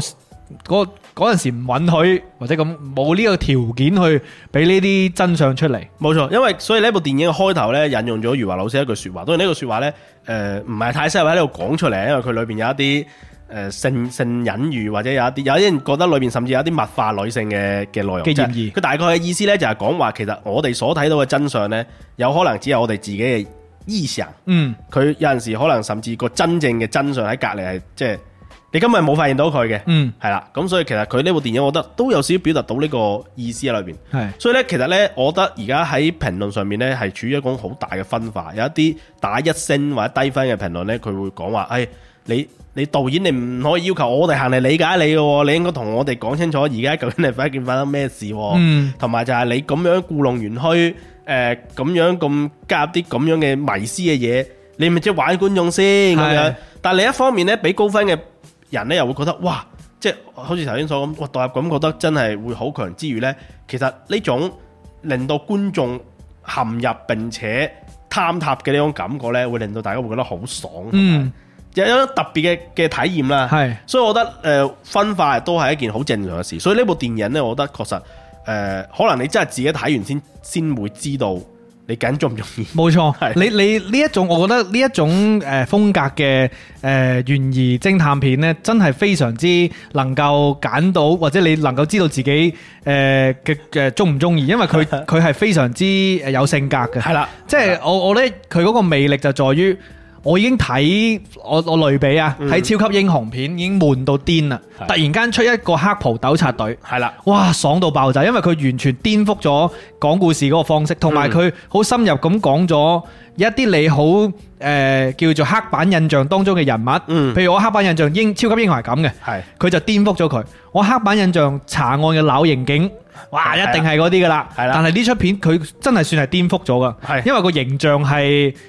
有少少負面噶嘛。係咁所以我覺得呢一種咁樣嘅誒反轉，即係人物設定上邊或者嘅劇情嘅反轉，就令我覺得好有迷人嘅嘅吸引力。係啊，我我睇完之後，我係繼續諗嗰、個誒劇，即係嗰個呃案情嘅，係因為我呢個案情你係有足夠嘅資料去推理嘅。係啦，其實你有足夠資料去推理，只不過你係喺呢出電影入邊，誒、目前可能佢好多疑點，你未必咁容易可以去證明到，嗯，但係佢有足夠嘅資料嘅。係啦，冇錯，佢捉嗰啲資料擺晒喺你面前，所以佢佢令到我睇完之後，我嗯好好諗啊，係啦，因為我哋可能平時睇得好多咧，都係會最後會有一個好好誒好確直切白嘅結局，係係啦，邊個兇手佢點做？咁呢部電影其實佢確實係冇交到一個好完整嘅答案，甚至佢會令你最後有啲分唔清楚，誒邊個係現實，邊個係大家想像嘅世界呢？嗯咁誒、呃或者都可以有啲嘢可以幫助到大家去做選擇，就係、呢。咧誒，據說咧就當時咧余華老師即係改編佢嘅電影咧，係佢係冇話應承話要配合去做呢個宣傳嘅。嗯咁佢最後咧係拍完之後咧係俾余華老師睇咗先嘅，係即係佢睇完之後先決定再決定佢要唔要參講啦咁樣參與咁樣。係咁咧佢睇完之後咧，佢據據我唔知呢個宣傳係真係報道，就係話余華老師係覺得確實導演係拍出咗佢書裏邊嘅呢個世界嗯嘅呢個感覺同埋觀念。係咁所以咧就對後邊余華都為佢站台嗯去哼介紹。係咁我覺得誒呢點可能亦都誒、呃可以説明就係電影對作者嘅表達其實應該係符合作者嘅諗法嘅。嗯啊，因為哼，當呢然點啦都好緊係要，啦，因為佢寫咗出嚟之後，大家睇完之後有咩諗法呢樣嘢，作者好控制主觀唔到啦。係係啦，但係我覺得呢點上面可能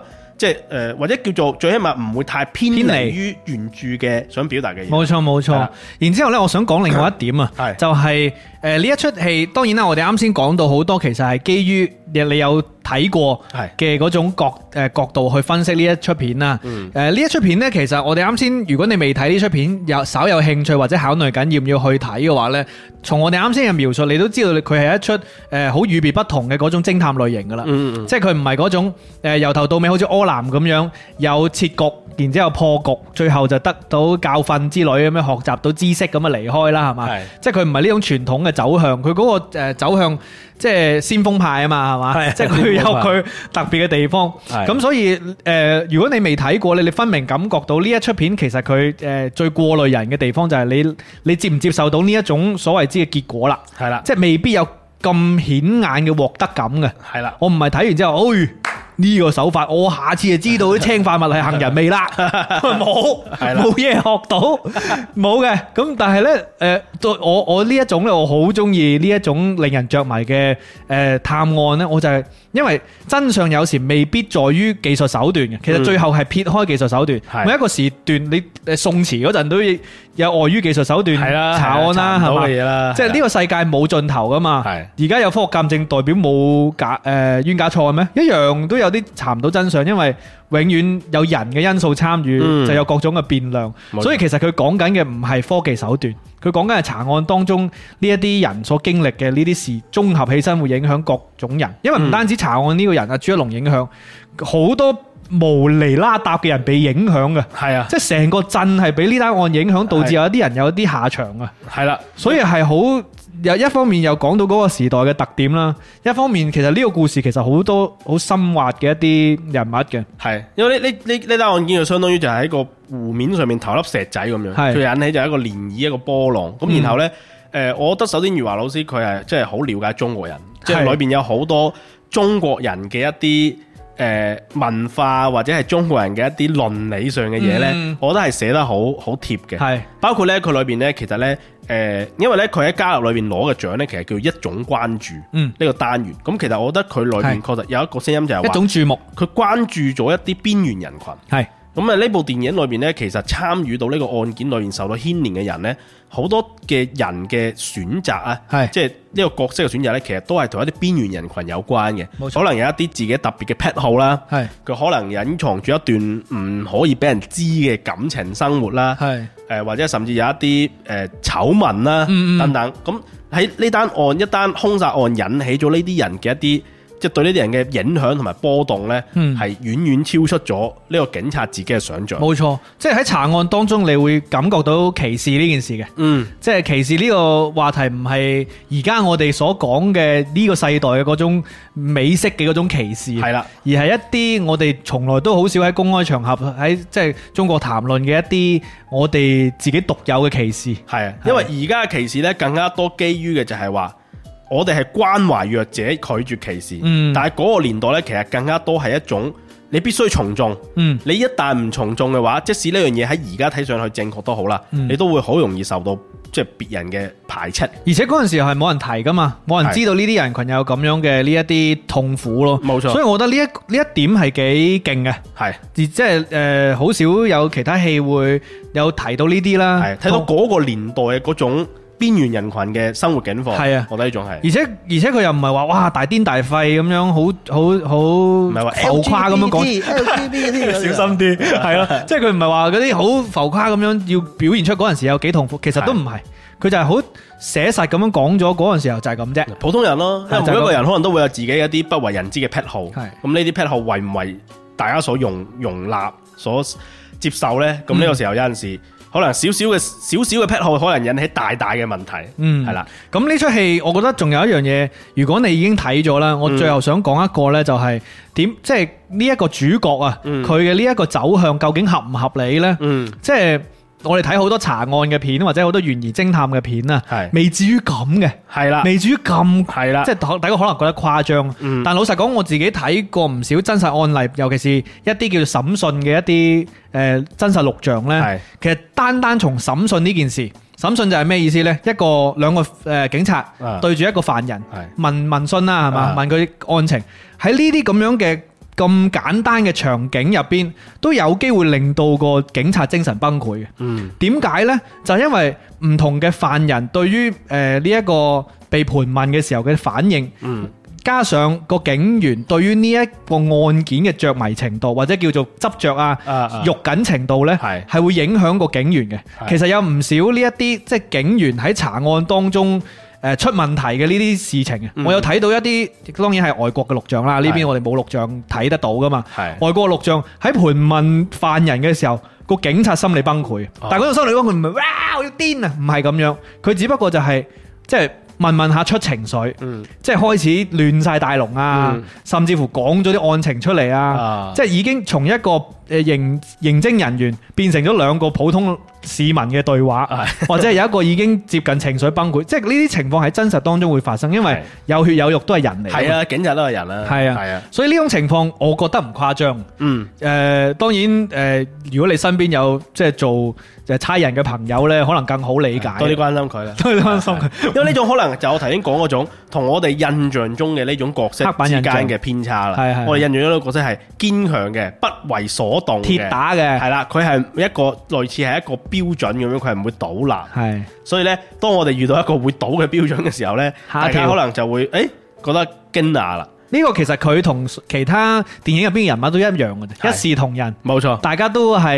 血肉之軀，冇錯。大家都有各自嘅嗰種困身嘅地係方。同埋我哋應該呢係比較少睇到呢種類型嘅係國產電影嘅，因為畢竟公職人員啊嘛，係啊嘛係啊，誒可能亦都有年代感嘅保護啦，咁冇令錯到佢相對嚟講可以呈現。咁喺年代感方面呢，我覺得呢部電影都做得好足嘅，即係頭先仲講仲嘅搞到有一個誤會出咗嚟添。啊係啦，，就何即係即係即係咩咩電影邊嘅錯 誤會啊！即係咧，我哋頭先講好多咧劇情上嘅嘢啦，可能未睇過嘅朋友，可能聽完都未必會太 get 到。但係咧，我哋可以講一啲誒真實觀感上嘅嘢，就係首先第一個咧，我覺得喺誒呢部電影喺電影裏邊嘅呢啲誒服道化嘅嘢呢，成個係做得好好足嘅，我覺得係即係令你確實係完全翻翻九十年代。當然好多觀眾朋友肯定唔係喺九十年代出世嘅，嗯，我哋呢九十年代出世，好多70後啊嘛呢度就覺得誒確實好似細個嘅時候嘅一啲一啲感覺。係咁誒，佢裏邊嘅服道化嘅成個佈置啦，包括裏邊誒嗰啲用嘅場景啦，咩電影院啊、舊電影院啊，嗯就會好接近我以前細個小學去睇嗰嗰啲啲印印象象嗰啲感覺啦，係啦。咁除此呢個之外呢，誒頭先講嘅呢個誤會呢係咩誤會呢？就係、我因為我一開始去睇呢部電影呢，係冇做過任何功課嘅。啊，我行咗個電影院之後呢，我當時就係一播，咦，我話啊，點解個畫面咁朦 呢？即係同埋點解好似成日好似甩焦甩焦咁嘅感覺嘅？係跟住啲啲火粒，即係嗰啲嗰啲噪點又咁大 嘅，我心諗哇！飛蚊症又嚴重咗。我跟住我除咗眼鏡擦一擦啦，係發覺唔係眼鏡問題，我心諗唔係啩？呢一啲個電影院咁電影水入，平咁差 嘅咩？我要唔要提下一個我個技術人員呢？咁我樣影完我真係同你同一個印象，因係為嘛當天係我包場啊。 啊大家喺群入邊睇到啦係，我帶住兩條火腿腸去誒呃睇戲啊 嘛，我真係包場嘅。啊咁所以就算有問題，我即係我冇人同我幫我提出啦，即係得我哋去睇戲。跟住呢，我就喺度諗，冇理由呢個電影院咁差啩，新開嘅 喎，雖然以前執過，逆咗手之後，跟住後來睇睇下唔係喎，唔對路喎，佢好似係特登嘅喎。係啦，咁後邊睇嘅時候咧，因為見到有一啲好明顯係嗰種嘅舊電影嘅嗰種，即係個膠片俾人手燒咗一下係係係嗰種火粒。係嗯咁嗰個時候咧就覺得哦，原來佢係專登咁做。咁後嚟咧再查咗一下咧，確實。因為咧就導演咧嗰陣時候咧，就佢就覺得誒、呃既然係九十年代，不如我哋只用膠片嚟拍啦，嗯即係更加有嗰種感覺。係咁當時製片同佢講：，喂，你如果用膠片咧，因為嗰陣時咧一般普通嘅膠片係三十五嗯 mm 嘅，咁佢話你大概呢個要要加成二百幾萬製片成本喎。嗯咁呢種片大家都知道，佢唔會係嗰種好燒錢嘅商業片。嗯，咁所以呢，佢後嚟呢，但係佢都係仲係好想用膠片。咁後嚟嘅解決辦法就係咩呢？就改用咗十六 mm 嘅膠片。係咁呢種膠片呢，佢誒價格會平啲，但係佢嘅誒嗰種火粒感同埋模糊感呢，就會都幾強嘅。係就好似舊電嗯影咁樣啦啊舊。電影咁啦，所以咧好多觀眾就發現可能真係，咦火粒咁啊，睇咪？但係咧當然啦，玩攝影人都知道你用舊嘅膠片唔代表你就影唔清，但係咧最重要咧就係佢裏邊咧有好多廣角嘅鏡頭，嗯佢嗰個鏡頭咧就要用舊嘅廣角嘅相機鏡頭先可以拍到，咁呢種鏡頭其實係好舊噶啦，係嗰啲十六 mm 嘅廣角鏡頭。所以啲色分離嘅，，所以咧，呢啲老鏡頭咧就因為冇生產，平時又要維護先得嘅，咁所以咧其實佢導致佢成像嘅質量咧係，就冇而家嗰啲鏡頭咁好。所以大家都係用舊膠片，澳本海默咧真係好燒錢，係啦 好得人驚。但係其實我覺得誒、呃我睇咗下資料咧，其實河邊錯誤已經算係幾好，因為佢話咧誒，因為即係啲演員啊啊演技比較好，所以好多時候咧唔需要拍好多 take，嗯，所以咧佢整體嚟講咧，佢係用咗二點六萬英尺嘅膠卷。哦咁呢個聽落好似幾多，但係可以對比下其他人嘅嗱，比如姜文拍《陽光燦爛的日子》嘅時候咧，佢都用咗膠片嚟拍嘅。嗯，呢部電影一共用咗二十五萬英尺係嘅膠片。哦咁好啦，另一位誒誒、呃被稱為燒片大師嘅王家衛導演喺拍《阿飛正傳》嘅時候用咗幾多萬英尺呢？嗯，用咗六十萬英尺， 唔同一個數量級啊，大佬六十。萬英尺，即係話王家衛拍嘅呢啲膠片嘅長度呢，係可以拍三十部， 後邊接啲藏近三十部，河邊都錯誤嘅， 係啦。咁好慳啦，好慳啦其實真係好慳㗎啦膠已經係啊又即係又唔係摳住啲人去係拍啊，啦，所以我覺得都幾得意嘅，即係呢個點，即係呢個部哦呢個對比因為用膠片同埋我哋用數字真係唔同。數字咧，喂，敲完之後將張卡格式咪重新再落過咯。係但用膠片真係廢片都要照計入去㗎嘛。全部都係錢，係啊，而且佢哋咧誒，即係嗰啲膠片拍完之後咧，佢係要送去某一個地方沖洗嘅，嗯即係佢係送佢哋好似話有送咗物理成本送咗台灣省嗰邊係去去沖嘅。咁啊喺沖洗嘅過程當中咧，亦都會損耗，嗯亦都會有沖洗嘅過程當中，因為技術嘅原因導致，比如你原先影得 O K 係嘅，沖嘅時候沖冇咁壞咗靚，，激死你，係啊，都會有損壞，所以呢用膠片拍咧係一樣風險極大，成本極高、風險極大嘅嘅嘅事情嚟嘅。係咁亦都有啲觀眾，我覺得亦都係即係如果你眼睇得唔舒服，亦都係好正常嘅，真係。所以我希望大家咧去啲真嘅激光廳睇，即係我我嗰陣時我就喺身邊鬧，佢寫住激光廳嘅，咁假嘅啲激光聽技術。你啊系啊，激到我都錢包光光，真係啊！哇，咁啊呢出片我哋講好多啦，其實我哋整體上邊咧，诶、我哋兩個都算係比較青睐呢出片嘅。嘛，即係老實講呢，我係誒俾呢種風格呢，我係折服嘅，因為誒、呃其實有一種好重要嘅原因就係警匪片啊，咪誒或者叫偵探懸疑片呢，睇唔少噶啦係，其實都算係近幾年都好多好多，非常多，即係因為尤其是票房唔差嗰啲都係呢個類型都幾收得啊嘛系。啊，冇錯，咁啊喺呢個誒、呃、時間點算係對我嚟講算係睇完漫威之後嘅黑袍糾察隊嗰種感覺。嗯，或者係睇完漫威之後嘅呢一個歌壇風雲嘅嗰種感覺，係即係有一種誒調轉嚟講啊，或者係唔係叫調轉嚟講，即係另一種感覺嘅嘅查案片咯。因為我覺得對於我嚟講咧，懸疑推理我第一個要求咧就係佢唔可以揀嚟。嗯，即係你必須要係符合邏輯、符合常理。咁我覺得喺呢部電影呢，佢前半段嘅推推理呢，包括呢啲誒證據搜集啊各方面呢，其實我都係做得好好嘅，好好好誒好紮實紮實，好慎密，即係唔係會話好主觀或者係好誒好意外式嘅。即係因為柯南有陣時你又發現好意外式嘅，行下行下俾樣嘢 k 到，然後誒嗰樣嘢就係、就係啲關鍵證破據咁咁樣樣咁呢個真係有啲離譜。啊嗯咁我覺得咧呢部電影咧，或者呢個故事咧，其實喺呢方面係做得幾好嘅。嗯咁第二方面咧，就係我覺得佢喺呢部電影裏邊咧，加入咗好多一啲。即係我覺得誒好意象表達啦，同埋黑色幽默嘅嘢，嗯係呢樣嘢我都好中意係。不如其中一個鏡頭咧，我笑咗出嚟嘅就係咧，佢誒其中一個情節啦，呢個嘢都唔影響嘅。其中一個情節咧就係講嗯誒馬哲嘅呢個隊伍咧，佢因為辦公室誒要要要裝修，唔知要拆咧，啊佢搬咗去人哋一個電影院裏邊去辦公嘅。係跟住咧有一個鏡頭咧就係講馬哲開車走咗之後咧，佢個電影院又拆啊，係電影院要拆，跟住咧喺度拆緊個招 牌，係跟住電影嗰兩個字咧就喺個招牌度跌咗落嚟跌咗落嚟，跟住我係當時我就笑 咗，我我覺得。呢個係偶然發生啊，即興嘅現場啊，定係诶導演設計嘅咧咁我我樣？覺得應該係導演設計嘅，即係呢啲嘢我都係一啲小幽默。小幽默嚟嘅，即係係呢啲嘢都係見仁見智啦。有啲人覺得故弄玄虛，但我自己幾中意，即係我覺得呢啲因為為嗰度係表達。嗰度係刻意放長咗噶嘛。係啊係啊，係啊特登因為俾你查一睇埋查佢佢佢前面仲會有一個人同佢，誒首先啊，跟住跟住 話電影兩個字就跌咗落嚟，好好特登嘅，系啦， 咁包括佢後面仲有啲咩火燒攝像機啊，係係冇錯冇所錯，以咧就覺得诶，其實呢啲诶意象嘅表達或者係迷思嘅表達咧，其實呢啲就係即係即係見仁見智，但係我自己係幾中意，即係有啲似我哋之前睇嗰個诶叫做咩話嗯诶诶嗰部又係揾 UFO 嗰部叫咩啊？哦誒誒宇宙編輯部係係啦，嗰種我我真係好中意呢種嘅。這些雪花是係啊宇宙的餘暉。系 啦，係啦啊我真係好中意呢種，即係我呢種係誒，即係我覺得哇，即係人哋可以諗到一啲咁樣嘅嘅嘅嘅點出嚟，係真係即係證明咗佢係有一種自己表達嘅意欲。咁我覺得電影本身就係一種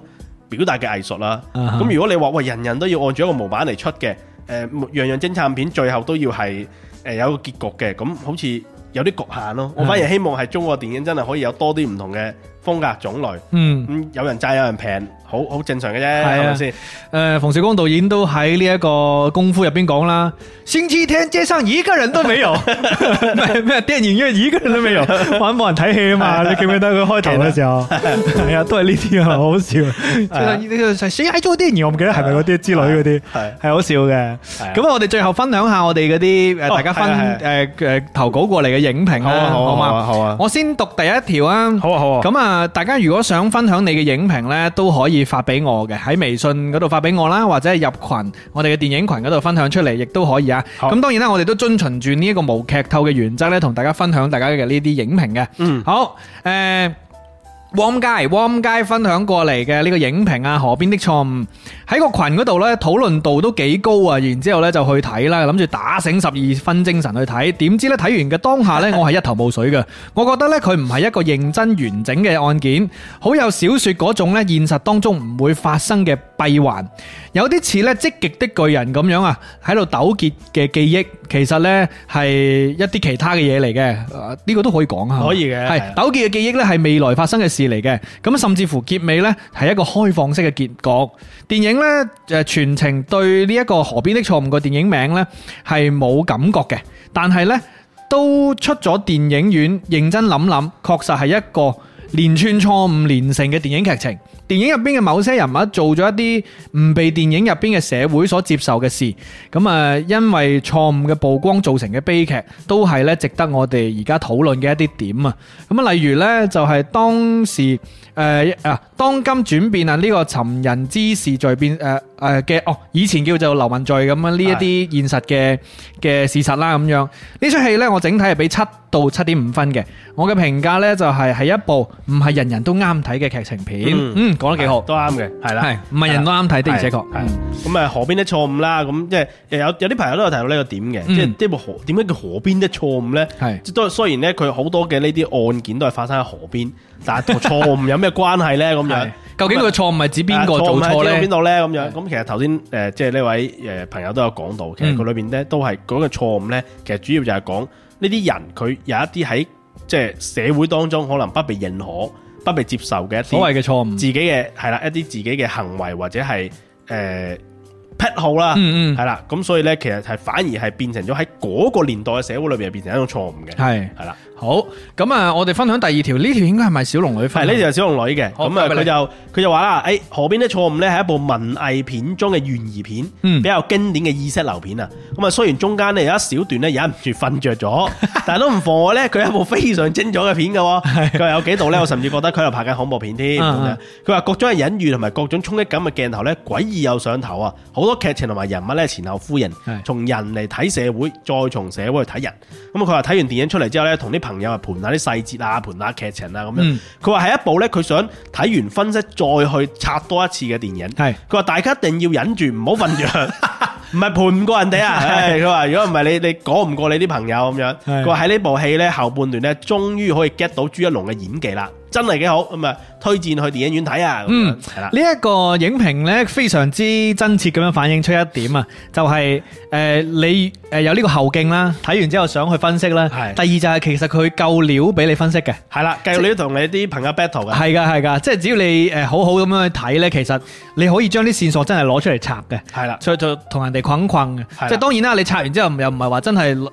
得到啲咩答案，但係呢個思考嘅過程本身好過癮，係啊。即係呢個電影嘅獲得感嚟。所以我都幾同意小龍女講就係呢部電影其實你你係可以當佢係文藝片，佢有少少意識流，又但係佢本質有一部懸疑推理。係咁誒、呃同時另一個咧，確實我都覺得誒、呃朱一龍咧喺呢部電影裏邊嘅演出咧係誒確實幾好嘅，誒、呃嗯，幾符合呢個形，即係呢個馬哲呢個人景嘅形象嘅特色係啊，係係啊啦。，咁我得覺得呢點上面亦都係一個可看點啦，嗯我覺得係一個可看點啦。係啦冇錯。咁啊，最後仲有一條影評咧嚟自 M A 嘅，咁咧佢嘅影評就好勁啦，因為咧佢直直頭係寫一個短篇小說俾我係哋啦。我唔知道呢一段係咪原著咧所謂之嘅。有啲同原著誒、呃呼應嘅內容。哦，一嗱，佢開頭係咁嘅，我係馬哲，我係刑警大隊嘅大隊長。然之後咧，下邊呢就開始講呢一日，我同往常一樣落班，翻屋企食妻妻子親手做嘅飯菜。嗱，各位跟住落嚟呢，就省略一千零字啦，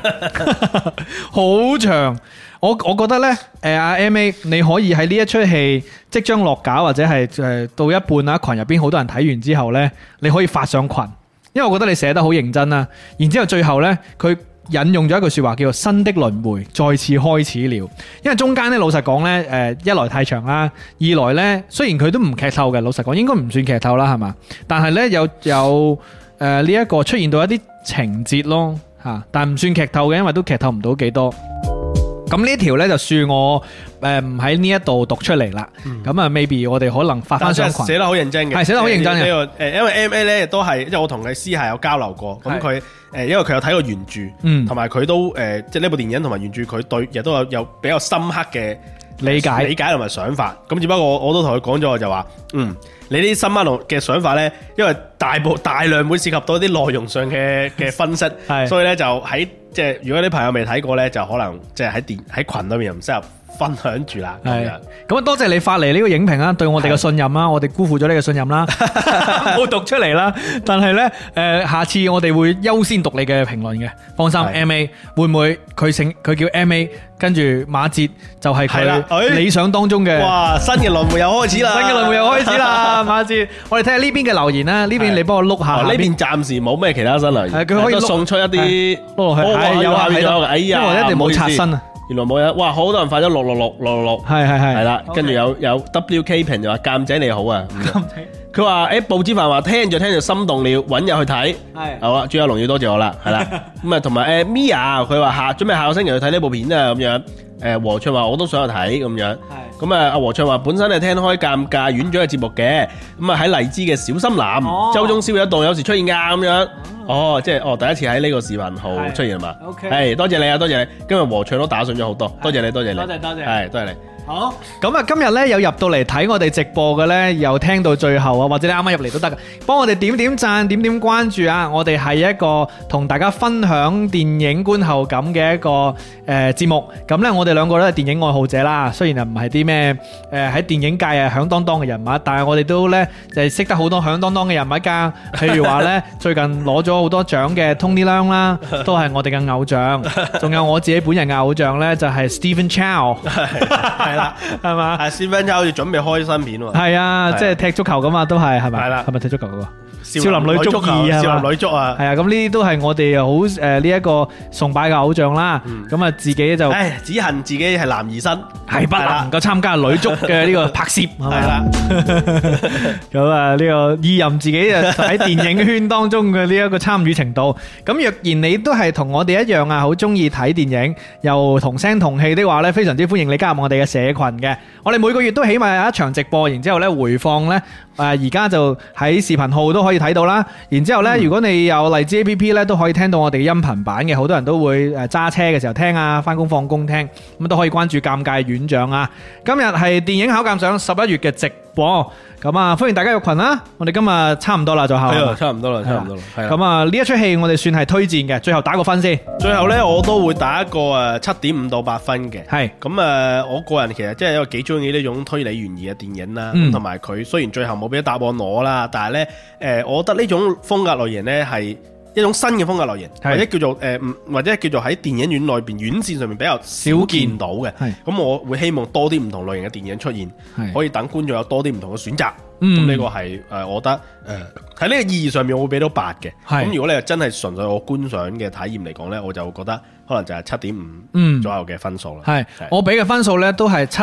至到七點五嘅，咁呢對我嚟講呢，我覺得成套嘢都好令我享受啊！即係無論從演員嘅演技啦，然之後成個編劇嘅鋪排啦，跟住最後呈現嘅嗰個風格，尤其是嗰個年代係好令到我覺得好着迷嘅，因為嗰個年代有好多傳奇色彩嘅故事，因為嗰個年代條件比較落後啲，即係喺刑偵手段上條件比較落後，反而有好多，因為大家一定會神化一啲誒。呃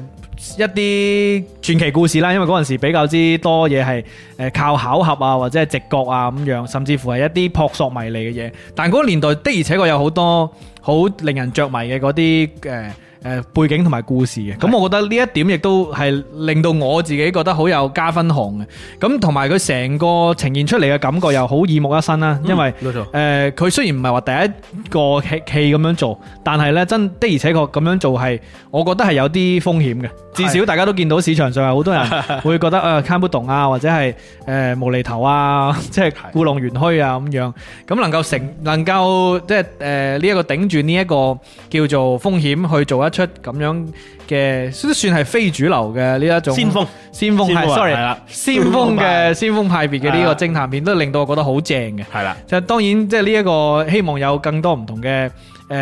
誒類型啦。係亦咁，啊，喺呢一個誒中意睇懸疑嘅人就會更加開心啦。係啦咁我覺得呢，的而且確好揀人睇嘅。誒、 你係硬核嘅偵探迷呢，呢一出片我覺得唔會令人你失望嘅，嗯，因為佢完全尊重推理嘅呢件事。係係啦，只不過佢好真實咁樣呈現，有啲嘢唔到你推理，因為因為有啲有唔時到你你啊，唔到你你係啊咁樣，咁啊誒好喜出望外嘅就係除咗偵探呢件事，其實佢講得好深嘅就係嗰個時代嘅一啲嘢，嗯我覺得可以意會嘅，可以感受下。咁啊呢出片，若然你係誒一個懸疑偵探迷啦，或者係中意睇嗰個年代主題嘅一啲觀眾啦，呢出片好啱你。誒演員嘅演繹亦都，我覺得係全部都好到位嘅。咁啊，最後呢、一個同大家講聲拜拜啦，係啦， 時咁間去到呢啊度。，嗯，誒或者都簡誒或者簡單講講後邊十一月份有咩電影啦，係係我哋睇下，如果下下下一次直播有可能會講到邊啲電影啦唔。乜差。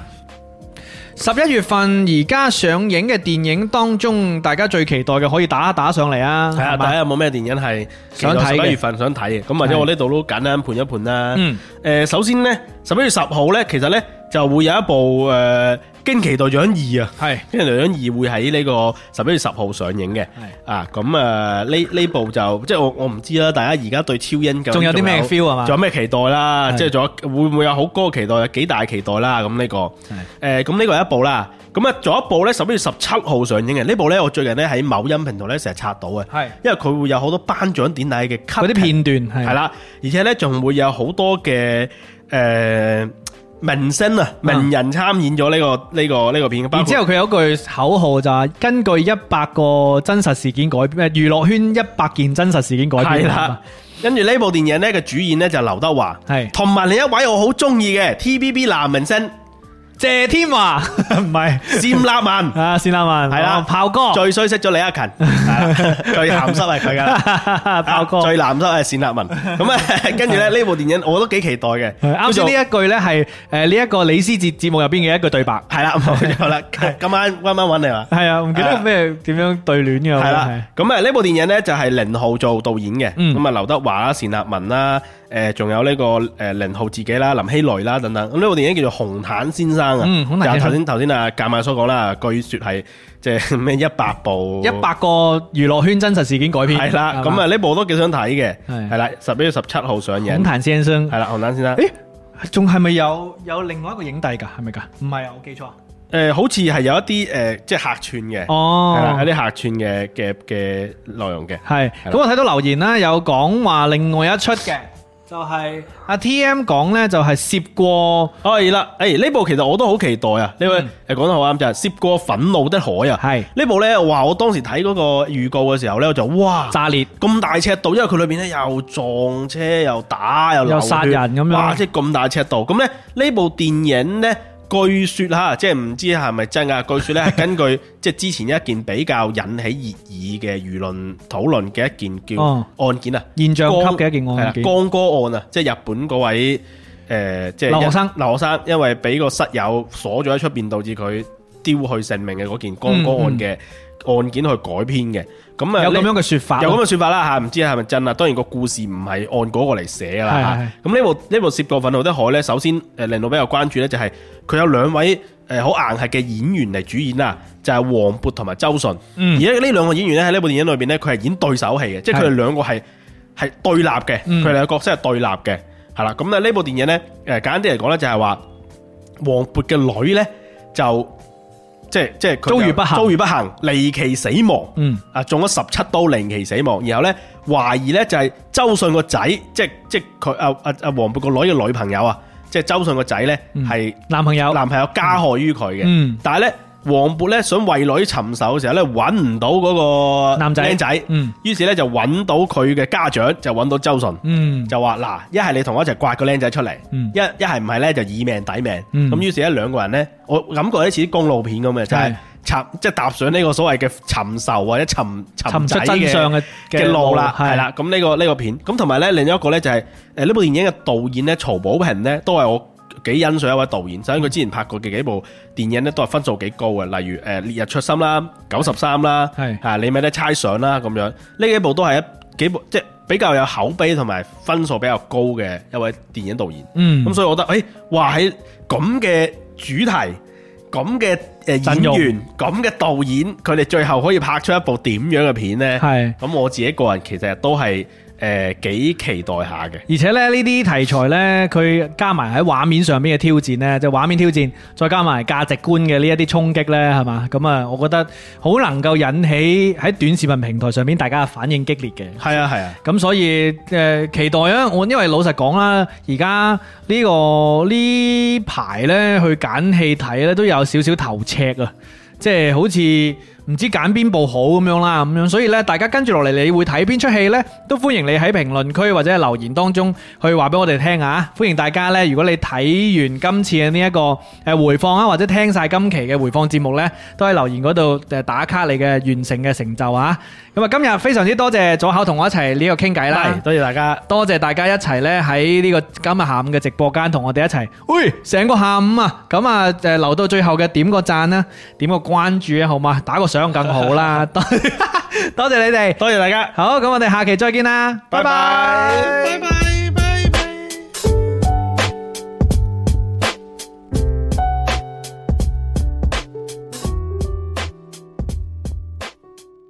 如果你中意本期節目，歡迎你點讚、評論同埋轉發支持。歡迎搜索 FM 五四九九八鑑論界電台，免費收聽直播節目。搜索微信 Who's 尷尬 W H O S G A A M G U Y 加入院友群。